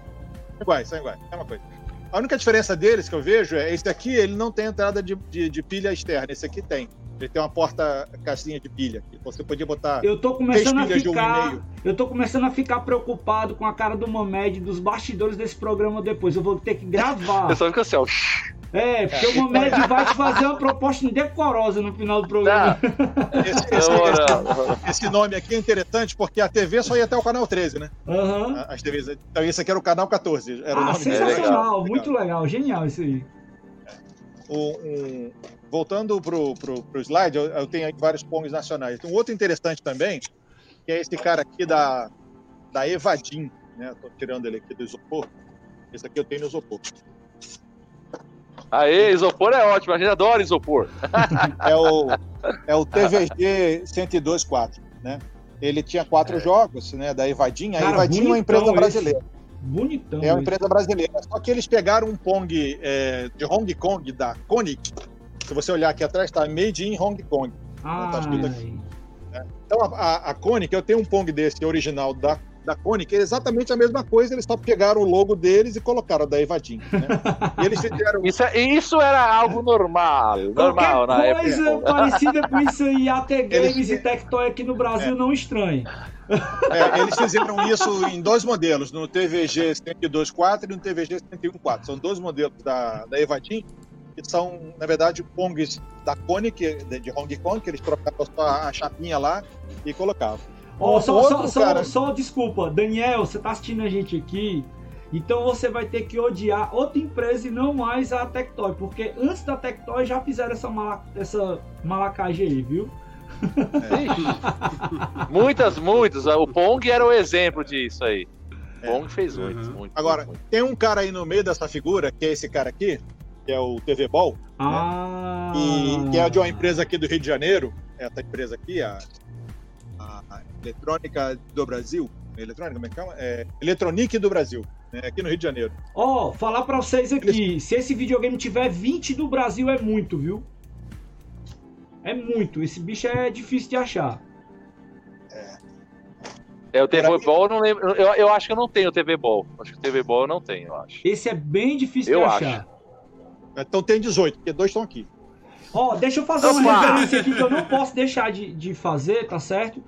O, o, o meu amigo é, Márcio Rodrigues tá fazendo um Isso. estudo, né? Exato, eu ia falar isso agora. Isso. tá fazendo um estudo de pesquisa sobre esse console. Porque hoje, não sei se vocês estão percebendo, o nosso programa ele tá com um formato um pouco diferente, tá? A gente tá hoje colocando um negócio tipo um painel que a gente tá aqui comentando, vendo as coisas e curiando e tal, porque esse programa nosso hoje é investigativo. O nosso propósito aqui hoje é colocar para vocês e convencer vocês com todo o histórico, com todas as coisas que a gente está colocando, quem é o primeiro console vendido no Brasil? Então essa pergunta já já a gente chega nela lá. E muitos veículos de mídia colocaram o TV Ball como o primeiro console vendido no Brasil. Tá? Guarda essa informação aí. Vamos em frente. Vai lá, sabe? Continua, por favor. É porque assim, esses caras todos aqui, das revistas, eles todos usam o chip da General Instrument ou da National Semiconductor. E eles vieram, eles foram lançados por aí no mercado em 76, 70, mais ou menos. Então, até construir esses, equipamentos pendentes por aqui, isso deve ter batido 77, 78 na maioria deles. Então, pode ser que por meses alguém tenha precedido o telejogo. Mas eram coisas de kit de revista, que a própria revista, a empresa, no caso a Nova Eletrônica, a Cebeira Eletrônica, também vendia a versão empacotada pronta. Então, por exemplo, aqui, ó, só um minuto. Vou pegar- pegar aqui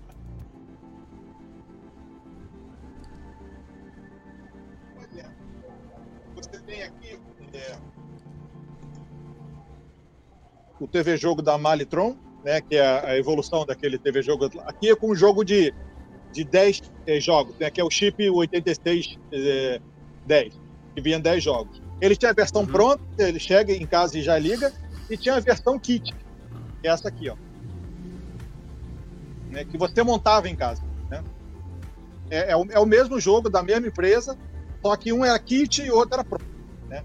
Então, é, eu acho que pode ter que vários desses tenham sido estado à venda é, anteriormente a, a, a, a, quando o telejogo começou a vender. Né? Mas eu não tenho essa certeza. Eu sei que na revista eles saíram depois, mas pode ser que eles tenham vendido pronto antes. Né? Eu tenho um desses caras aqui com, com, com selo de qualidade de 77. Né? Ou seja, ele pode ter, ter sido vendido antes realmente do telejogo. E o que o Márcio advoga é que o TV Ball que, se eu não me engano, não foi nem de revista, ele foi uma empresa que pegou, montou e vendeu esse, kit aqui já apontado no Rio de Janeiro, tenha feito isso ao longo do ano de 76, antes do lançamento do, do telejogo, é, é, que foi em 77. Essa é a pesquisa que o Márcio está fazendo.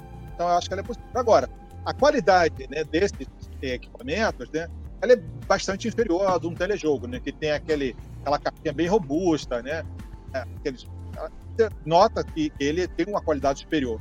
A maioria desses equipamentos que vem em revista, eles são bem frágeis, né? O plástico realmente deteriora e, com o tempo. E ainda tem um lance, o telejogo, ele, ele, o Momed pode até me confirmar isso, né? O telejogo, ele era vendido casado com uma TV e também reza uma lenda de que quem comprava carro da Ford ganhava Landau. um kit, ganhava um kit, TV e videogame, é verdade? Sim, tinha, tinha esse lance, sim. A, a Ford fez essa, essa, essa parceria quando a, a, a Ford comprou a Filco, né? E era, primeiramente era para fazer os rádios, né, nos carros da Ford, né? Então por isso que ela comprou a Filco para fazer os rádios dos carros da Ford. Depois veio esse lance aí de ela, ah, vamos fazer, já, já, já tem a TV, vamos fazer o videogame com a TV junto e lançar esse pacote igual a Magnavox fez com com Odyssey, né, nos Estados Unidos. Mas depois de um tempo rolou bem mais, mais tranquilo que a própria máquina Fox nos Estados Unidos, quando aquele lance, ah, só funciona na TV. Né? Tinha o kit que você conseguia comprar os dois juntos, mas não era aquela, só funciona na, na TV é, Filco, não. Funcionava na TV é, Sharp da época, e funcionava também. Não tinha esse, essa taxa, igual a Magnavox fez aquela campanha de marketing que o Odyssey só funcionava na TV é, é, Magnavox, né? Magnavox, é. Aqui no, no, no, Brasil eu não lembro dessa, dessa força é, que só funcionava TV Filco, não. Só se eu estiver errado também, o Sábio tá aí para ajudar não, nós aí. Não, não, não, não lembro também desse, desse, desse feito, não. Então, só para sumarizar aqui nesse, nessa página, então a gente tem esses caras todos basicamente disponíveis como kits de revista, também vendidos em pacote. Até se teve o jogo 3, ele era um kit, né, da Super Kit, mas tinha uma versão dele pronta da JMR, por exemplo. Tem uma caixa da JMR que é o TV Jogo 4 empacotado, bonitinho, com manual, com nota fiscal, do jogo pronto, tal, que eles vendiam, né? E aqui cabe uma menção também a esses videorama que estão aqui embaixo, né? Eu tenho um carinho por eles, eu tenho vários. É, ali vocês estão vendo quatro, mas tem mais, pelo menos mais uns quatro que estão atrás. E por que isso? Porque eles têm uma, é, duas coisas. Primeiro, eles são um, o primeiro videogame, e talvez o único, feito no Brasil fora do eixo Rio-São Paulo. Eles foram feitos em Porto Alegre. Né? Todos esses outros daí foram na região ali da Santa Efigênia, ou aqui no centro da cidade do Rio, onde ficavam as empresas de eletrônica, né? E esse, esse videorama, eles estão lá de Porto Alegre. Então a empresa chamava-se Politron e o, e o game dele chamava Videorama. E é um nome legal, porque ele remete né, a fliperama, né, ferrorama, autorama. Rama quer dizer aquela coisa da diversão. Uhum. Então o Videorama era diversão no vídeo. Então eles lançaram o nome Videorama e a empresa Politron. Só que eles eram uma empresa lá do Rio Grande do Sul esqueceram um detalhe, que tanto o nome Politron quanto o nome Videorama já tinham marca registrada. Né? Videorama era, uma, era o nome de uma empresa que começou a trazer máquinas de pinball e de arcade e colocar em hotéis fazendas em São Paulo. Então, no, houve uma época nos anos 70 que quase todo hotel, fazenda que tinha aí no interior de São Paulo, tinha máquina de pinball e de arcade. E a empresa que licenciava isso, colocava essas máquinas nos hotéis, era a Videorama. Né? Então eles tinham esse nome. Então eles devem ter entrado em contato com os caras e falado, ó, muda esse nome aí, né? E a Politron também já existia como empresa de eletrônica, né? Então eles perderam os dois nomes e aí lançaram o vídeo-alvo da Robitron. Só que aí, nesse meio tempo, você tem videorama da Politron, videorama da Robitron, vídeo-álbum da Politron, vídeo-álbum da Robitron, e tem o branco e tem o preto, né? E depois eu vim achar esse aqui, que é o amarelo, vinculado a Que Bom. Né? Nossa eu- senhora do céu, olha isso, cara. Então, isso aqui bom! foi pra, Não, isso eu nunca Esse eu não vi. conhecia, esse eu não Não, ó, conhecia. é, esse videogame eu, eu, agora, eu, eu tenho esse aparelho, mas eu não tenho o negócio daqui bom, mas eu tenho esse aparelho amarelo. eu vou, eu vou Pois fazer é, o seguinte, feito- Marcelo. ele foi feito Sabe, sabe, amarelo amigo. por causa daqui bom. Eu vou Fala. te pedir pra tu fazer um descritivo, bater uma foto desse cara que a gente tem que postar isso no, no- no- na recordação do programa. Você vai me mandar essa foto depois com um textinho, tá? A gente fazer um negócio bem bacana pra galera conhecer, porque eu nunca vi um negócio desse. Nunca. É, o daqui bom eu não vi- nunca vi Nunca. também, não. É raro, esse é, É. raro, parabéns. Na, na verdade é o Eu seguinte, também eles fizeram, nunca tinha visto. eles fizeram o preto e depois, quando eles resolveram mudar e fazer o branco, porque o branco já não tinha mais, por exemplo, aquele, aquele controle externo, o branco ele é mais barato, ele era mais simples, né? É, ele- eles, eles fizeram o amarelo entre um e outro. Eu fui acompanhando pelos números de série. Eu tenho o número de série 36 do preto e tenho o número de série 3800 do branco. E o amarelo é 2000 e pouco. Ele foi feito entre o branco e o preto, né? E eu acho que foi uma leva especificamente feita para que bom. Ou eles fizeram alguns protótipos e foram para que bom para oferecer em formato de brinde, né? Porque ele veio junto com isso aqui, ó. Um frisbee. Olha que legal isso aí. Que Muito legal. Então, é- isso, cara? Então eu, eu acho que eles devem ter oferecido. peraí, peraí, que peraí que eu vou que aumentar a tela de novo aqui que que não deu pra você- galera ver não, cara. Mostra de novo o frisbee aí pra galera ver.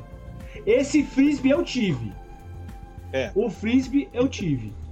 Então eu acho o seguinte, que eles devem ter feito uma campanha de marketing junto a, a Que Bom, que tinha aquela coisa do picolé premiado, de você ganhar prêmios. aí Isso, isso, Olha exatamente. só, você vai dar um videogame da Que Bom pro, pro pessoal. Mas eu não sei se essa campanha chegou a emplacar.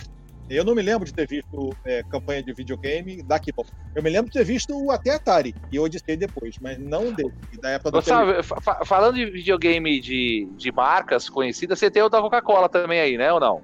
Tenho não, eu tenho um clone dele, que é vermelhinho, é um pongo, mas não é da Coca-Cola. Eu tenho o da Coca aqui também, depois se vocês quiserem que eu mostre aí. O da Por Coca é muito favor, bonito também. Da por Coca. favor. legal. Pode- pegar. E Hoje, e hoje agora é o você mostrou- das e- exclusividades aqui hoje, viu?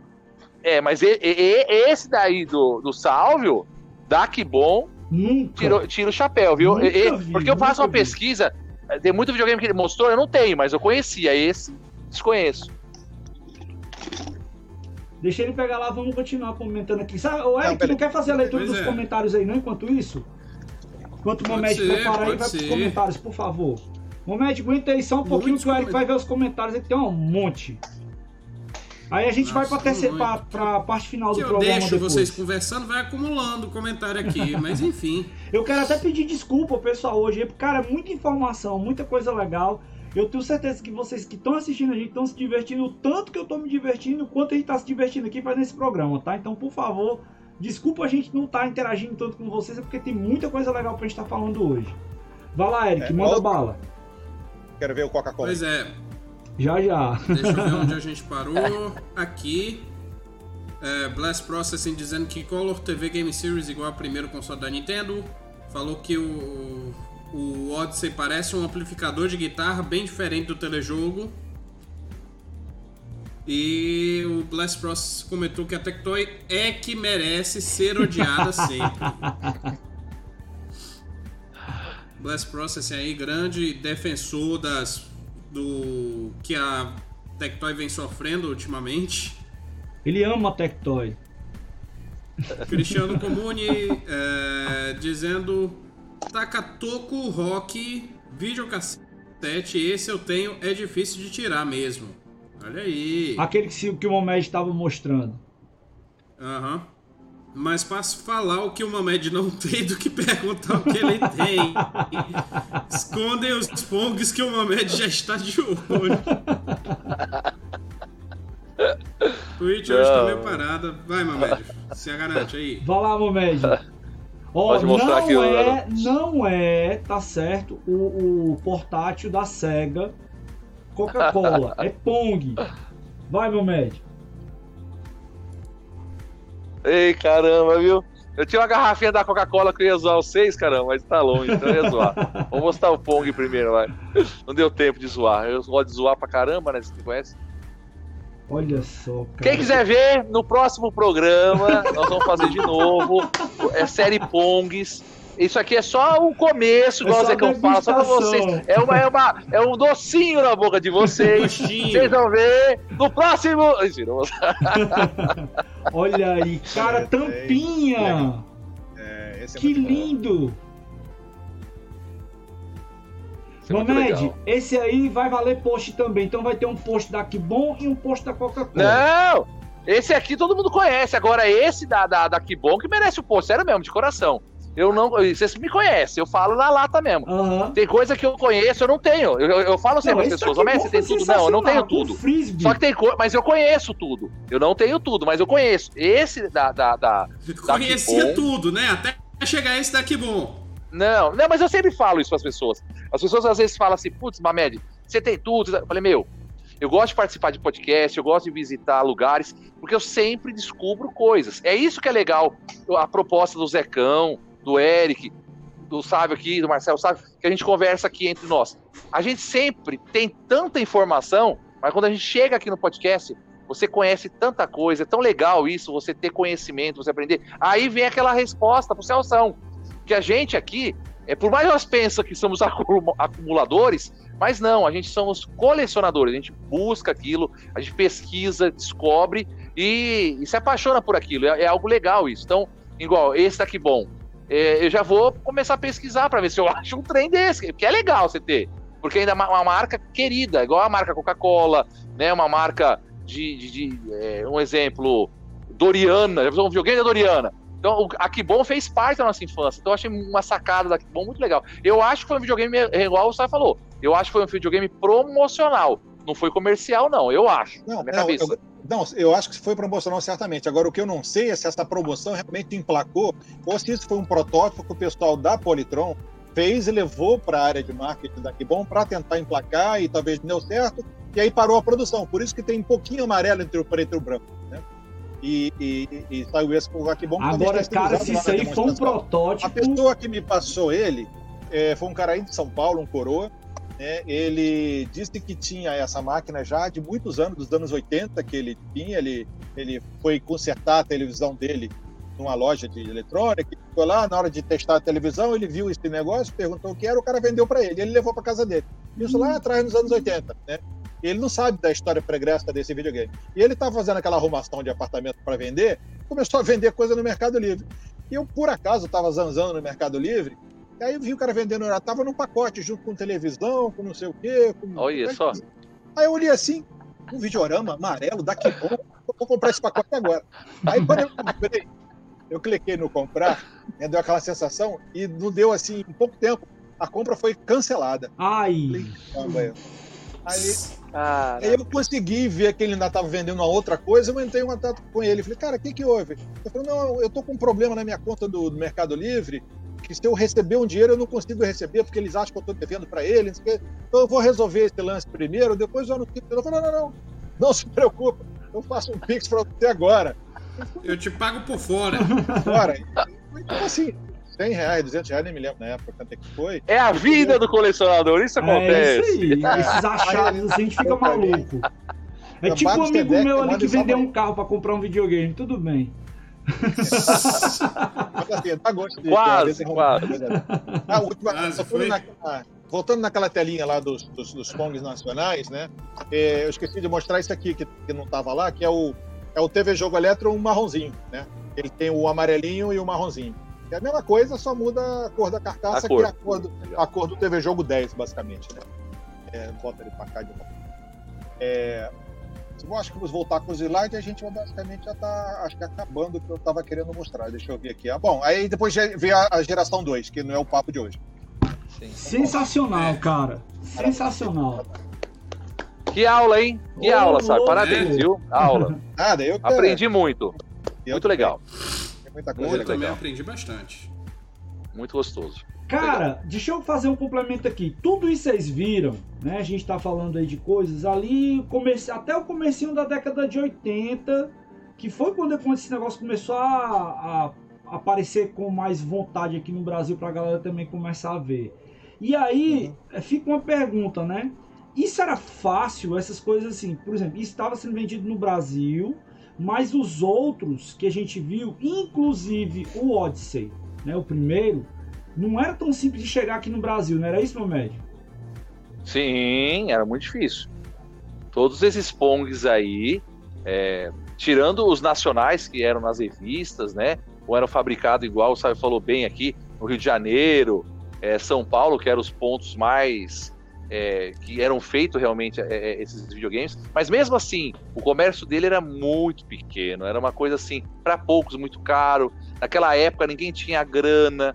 Então, quem tinha isso, uma pessoa que tinha muito acesso à tecnologia, o cara que tinha uma grana para dar um videogame pro filho, entendeu? Então, é, é, poucas crianças lembram disso. Por, por isso, quando você fala para qualquer pessoa da década de 80, né, que nasceu em 70, como eu, nasci em 72, 10, 80, tinha uns 8, 9 anos. O é, que, que foi o primeiro videogame? É Atari. Você pode ver, todo mundo fala Atari. Porque ninguém sabia da existência dos, do, dos telejogos, dos Pongs, do videorama. É uma coisa muito doida e era muito difícil. Então, ou você tinha algo que teu pai foi numa feira da, de, de, de, casa, de, que a, maioria das coisas que tinha naquelas feiras, esqueci o nome da feira agora que tinha em São Paulo, o fugiu D. agora o nome da a UD. Aí então você ia na UD lá comprar uma máquina de lavar, tinha um stand de alguma coisa lá que lançava algum videogame, alguma coisa nesse sentido. Então, tipo assim, era um cara ou, ou, ou tinha muita grana, ou então realmente esses Pongs vinham de fora. Não, nós não tinha acesso mesmo. O acesso foi o Atari mesmo, com a Polivox, com mapping, fazendo propaganda em massa, no, o seu Natal é, com Atari e tal, aquelas propagandas em TV. Aí as pessoas começaram a conhecer videogame. Eu não lembro de propaganda de TV de Pong. Eu não lembro. Podia ter em revistas, em, em jornais, mas molecada vai ler jornal, revista, não queria ler TV Xuxa, Manchete. Então, Como é que era o nome o que entrou na TV você do, comprava. Do, do Telegames lá americano era. Me falhou aqui a memória agora. A Sears? A Como? Sears, pronto. A, o mapping aqui no Brasil tá pra Sears lá fora. É mais ou menos isso. Sim. É, mas o Mapping lançou já o Atari. No, a, a Mapping não comercializou o, o, o, telejogo, essas coisas. Eu não lembro, não lembro. Uhum. Mas assim, de forte mesmo, a, a, o forte da, do, do Mapping foi o Atari. Você pode perguntar para os caras dos anos 80, o pessoal lembra da Mapping e Atari. Não lembra Mapping telejogo, eu não lembro disso. E juntando tudo isso, ainda tinha a questão né, do, do governo que estava na época, que estava fazendo toda aquela questão de controle de importação das coisas para o Brasil. Que, cara, é sério. Se fosse um produto completamente importado, não entrava. Entrava como? Muamba. Muito console no começo da década de 80 entrou no Brasil por meio de Muamba. Então, é, aqueles tiozão, aquelas tiazona que ia para o Paraguai e não sei o que, começou mais ou menos ali né, na, naquela época ali do comecinho da década de 80 e também com as coisas que tinha lá da, da que estava começando a Zona Franca de Manaus, me corrija se eu estiver errado, né? Tava também começando a ter algumas coisas que vinham da Zona Franca de Manaus que passava também algumas coisas por lá, né, que a gente sabe que, que chegava algumas coisas irregulares, né? Mas isso é pauta para outra conversa. Vamos em frente, seu Eric. É um nome muito forte, mas tudo bem. É.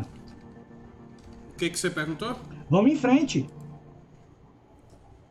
Pois é, né? Vamos em frente, né? Uh, deixa só eu ver aqui comentários. O Ezequiel Enquanto... com 80 anos de idade.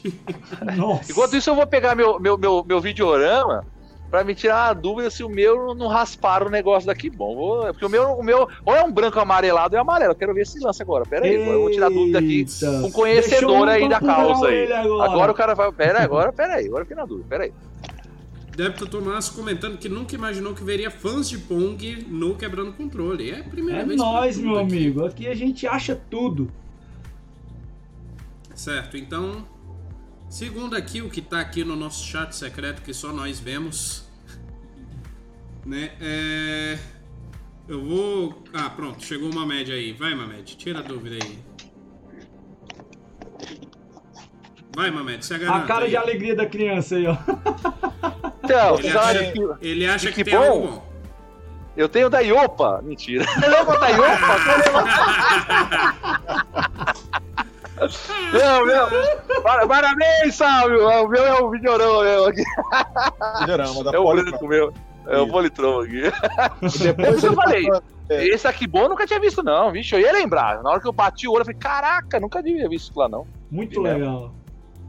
Então, esse videorama que eu te falei, ele teve preto e branco, teve com o nome Videorama Vídeo Alvo e teve com o nome Politon Hobbytron. E tem uma coisa interessante Sim. também, que não sei se vocês conseguem ver, que eles tentaram reaproveitar a caixa, mas eu te pegar uma caixa aqui, peraí.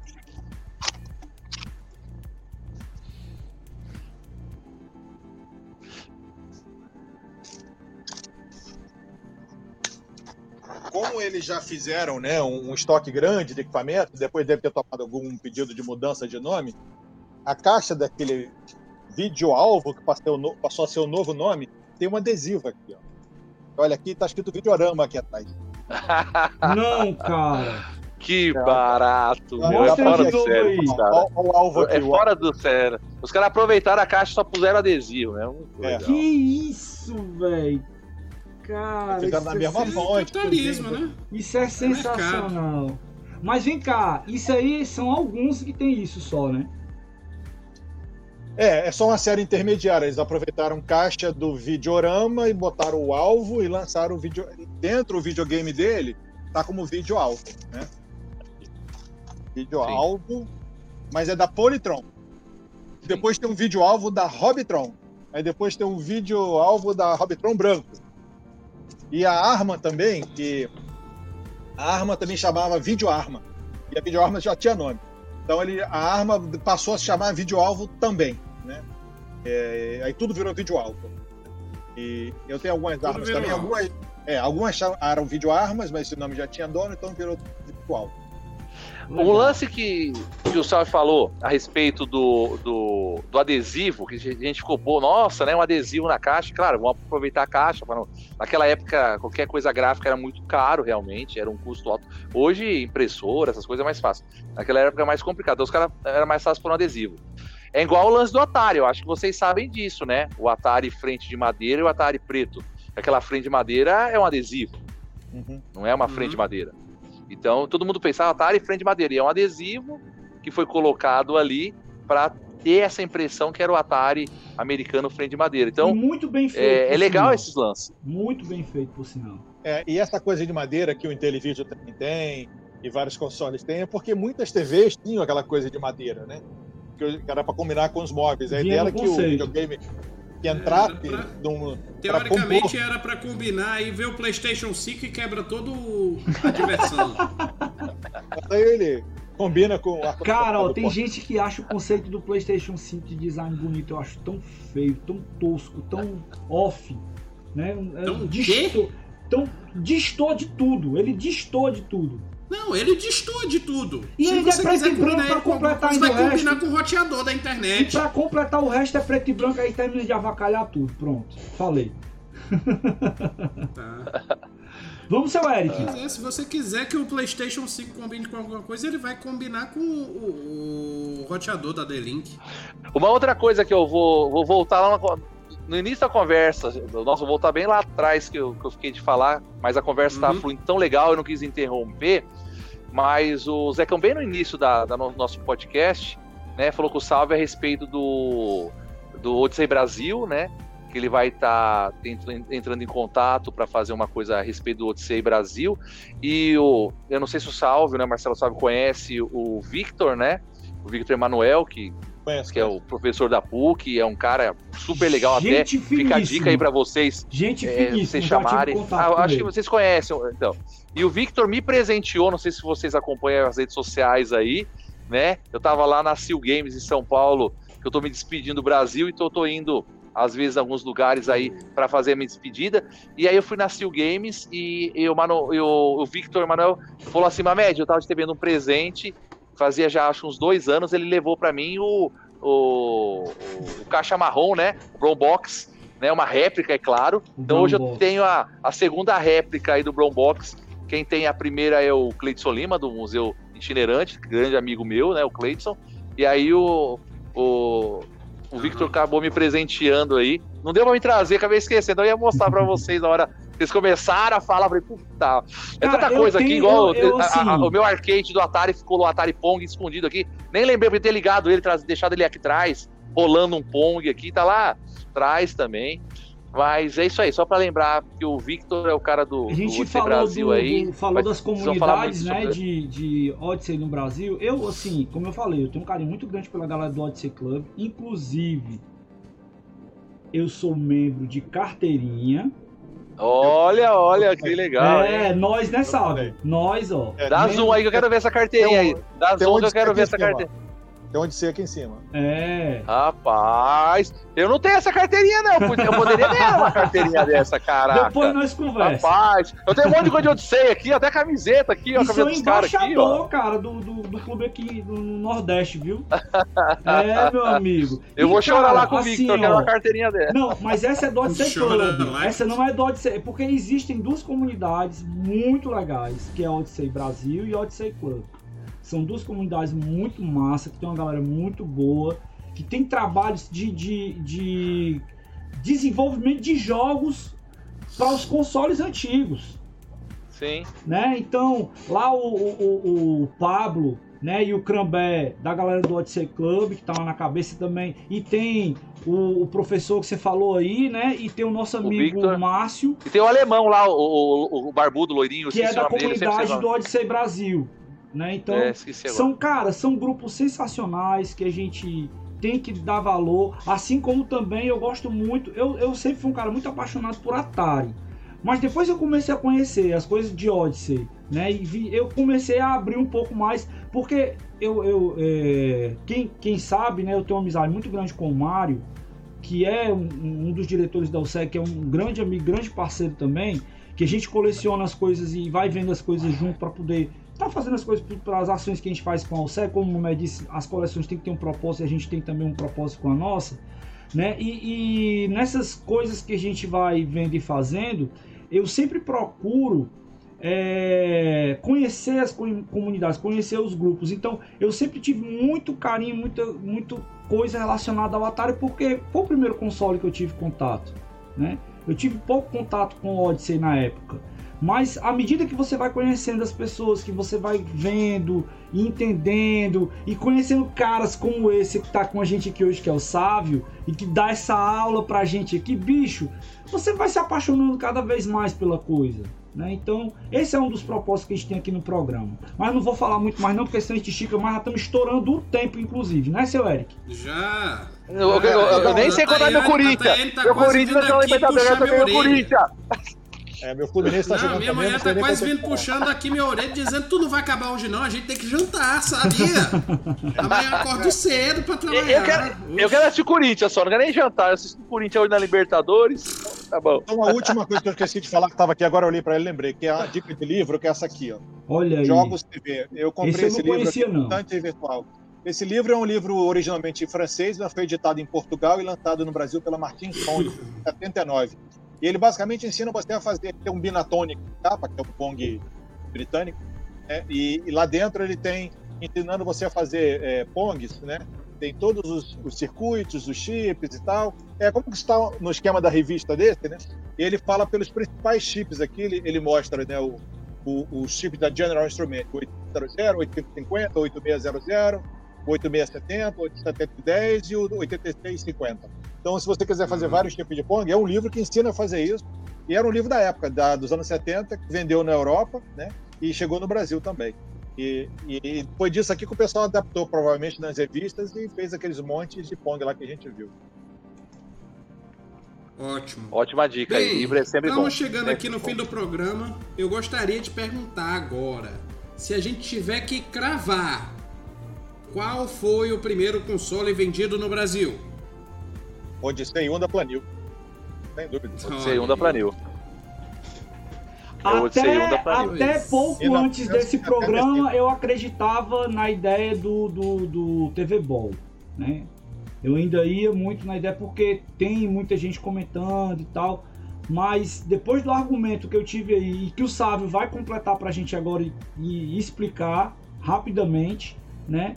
A gente vai chegar a essa conclusão e vai realmente constatar que o primeiro console comercial vendido no Brasil foi o Odyssey. Vai lá, sabe? Arrebenta. É, o, o a Odyssey, a, a Magnavox através do Odyssey 1 começou a história dos videogames caseiros em 72 nos Estados Unidos. A partir do ano seguinte começaram os modelos de exportação inicialmente para o México, depois para a Europa, né? Alemanha, Espanha, Itália. E o último modelo lançado do Odyssey, que foi para exportação e foi para o Brasil, foi a versão de, do final de 1975, que já tinha tudo traduzido em português. Eles tiveram licença exclusiva dada para a Planil aqui do Rio de Janeiro e começou a vendê-lo em algumas lojas, não muitas, nem venderam muitas exemplares, como a gente já sabe, talvez aí máximo uns mil, imagino eu. Né? E, e logo depois veio, em 76, a reserva de mercado de componentes eletrônicas instalada aqui no Brasil pela Capri. Isso deve ter desestimulado bastante a, a Planil ou qualquer empresa a importar videogame. Então, a gente ficou num hiato aí grande de importações e aí vieram esses PONGs nacionais, né, que conseguiram importar pelo menos os componentes eletrônicos, dos chips e montar.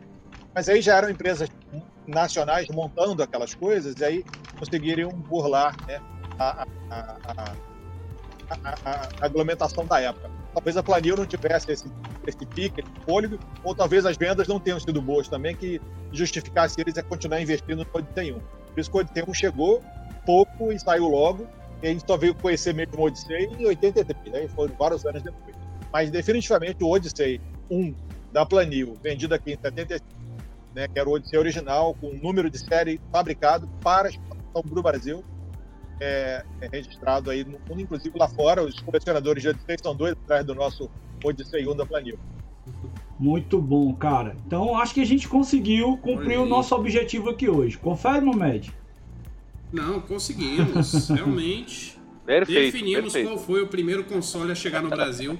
Eu quero agradecer a todos aqui que participaram, o nosso chat aqui magnífico participando. Mas agradecer especialmente a quem faz o programa comigo aqui, começando pelo Alex Mamed, Hora do Jabás, e deixando uma pergunta final.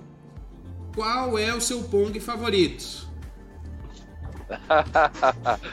eu que agradeço esse papo tão, eu posso dizer, é, não só é, saudosista, mas é, de conhecimento, né? A gente teve muita informação, muitas coisas eu não sabia, realmente eu sei muita história, muitas coisas que o Marcelo sabe falou, Mamed conhecia, mas muita coisa eu, eu desconhecia, né? Então, já, desculpa ser repetitivo, mas foi maravilhoso. A gente está não só mostrando o meus videogame, a minha história, mas aprendendo muito, como eu sempre digo, que a gente aprende muito nisso. Então, obrigado pela, por, por essa aula aí que o Sábio deu para nós sobre Bongo, obrigado pelo convite.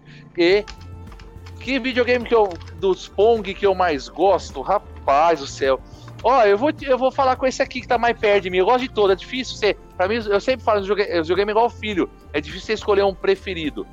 Como é agora eu fiquei sabendo que tem um daqui bom, então meu preferido vai ser o da Coca. tá bom? Só pra brincar aí, uma brincadeira, eu não gosto de falar qual é o preferido aí, mas só pra gente fazer uma brincadeira aí, vamos colocar o da Coca aí só pra, pra dar uma polêmica aí. Gente, não Deus abençoe, falar, obrigado pela oportunidade. que vai que ele fica enciumado, né?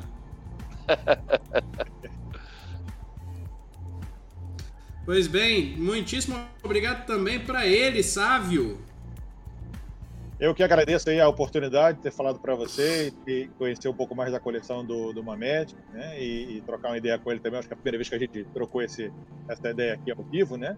Acho que a primeira live que eu fiz também sobre esse assunto com alguém na vida. Né? Já fiz outras lives sobre outros assuntos profissionais. Eu não trabalho com nada de videogame, mas é, é, eu gostei muito de ter participado. Pode convidar para as próximas, né? E respondendo a sua pergunta anterior, acho que eu tenho uma paixão por esses videoramas aí, pelo que eu fui levantando da história da empresa, né? Da história dos consoles, essas variações. O colecionador gosta dessas variações, né? De consoles, de cartas, isso, aqui. isso aí foi legal de completar essa coisa. E depois que veio esse amarelo, que bom, então agora eu fiquei mais instigado a querer conhecer mais. Então eu gosto muito deles. E depois eu vim a descobrir que eles são, essa carcaça deles é uma cópia de um clone alemão, de um Pong alemão da Interton.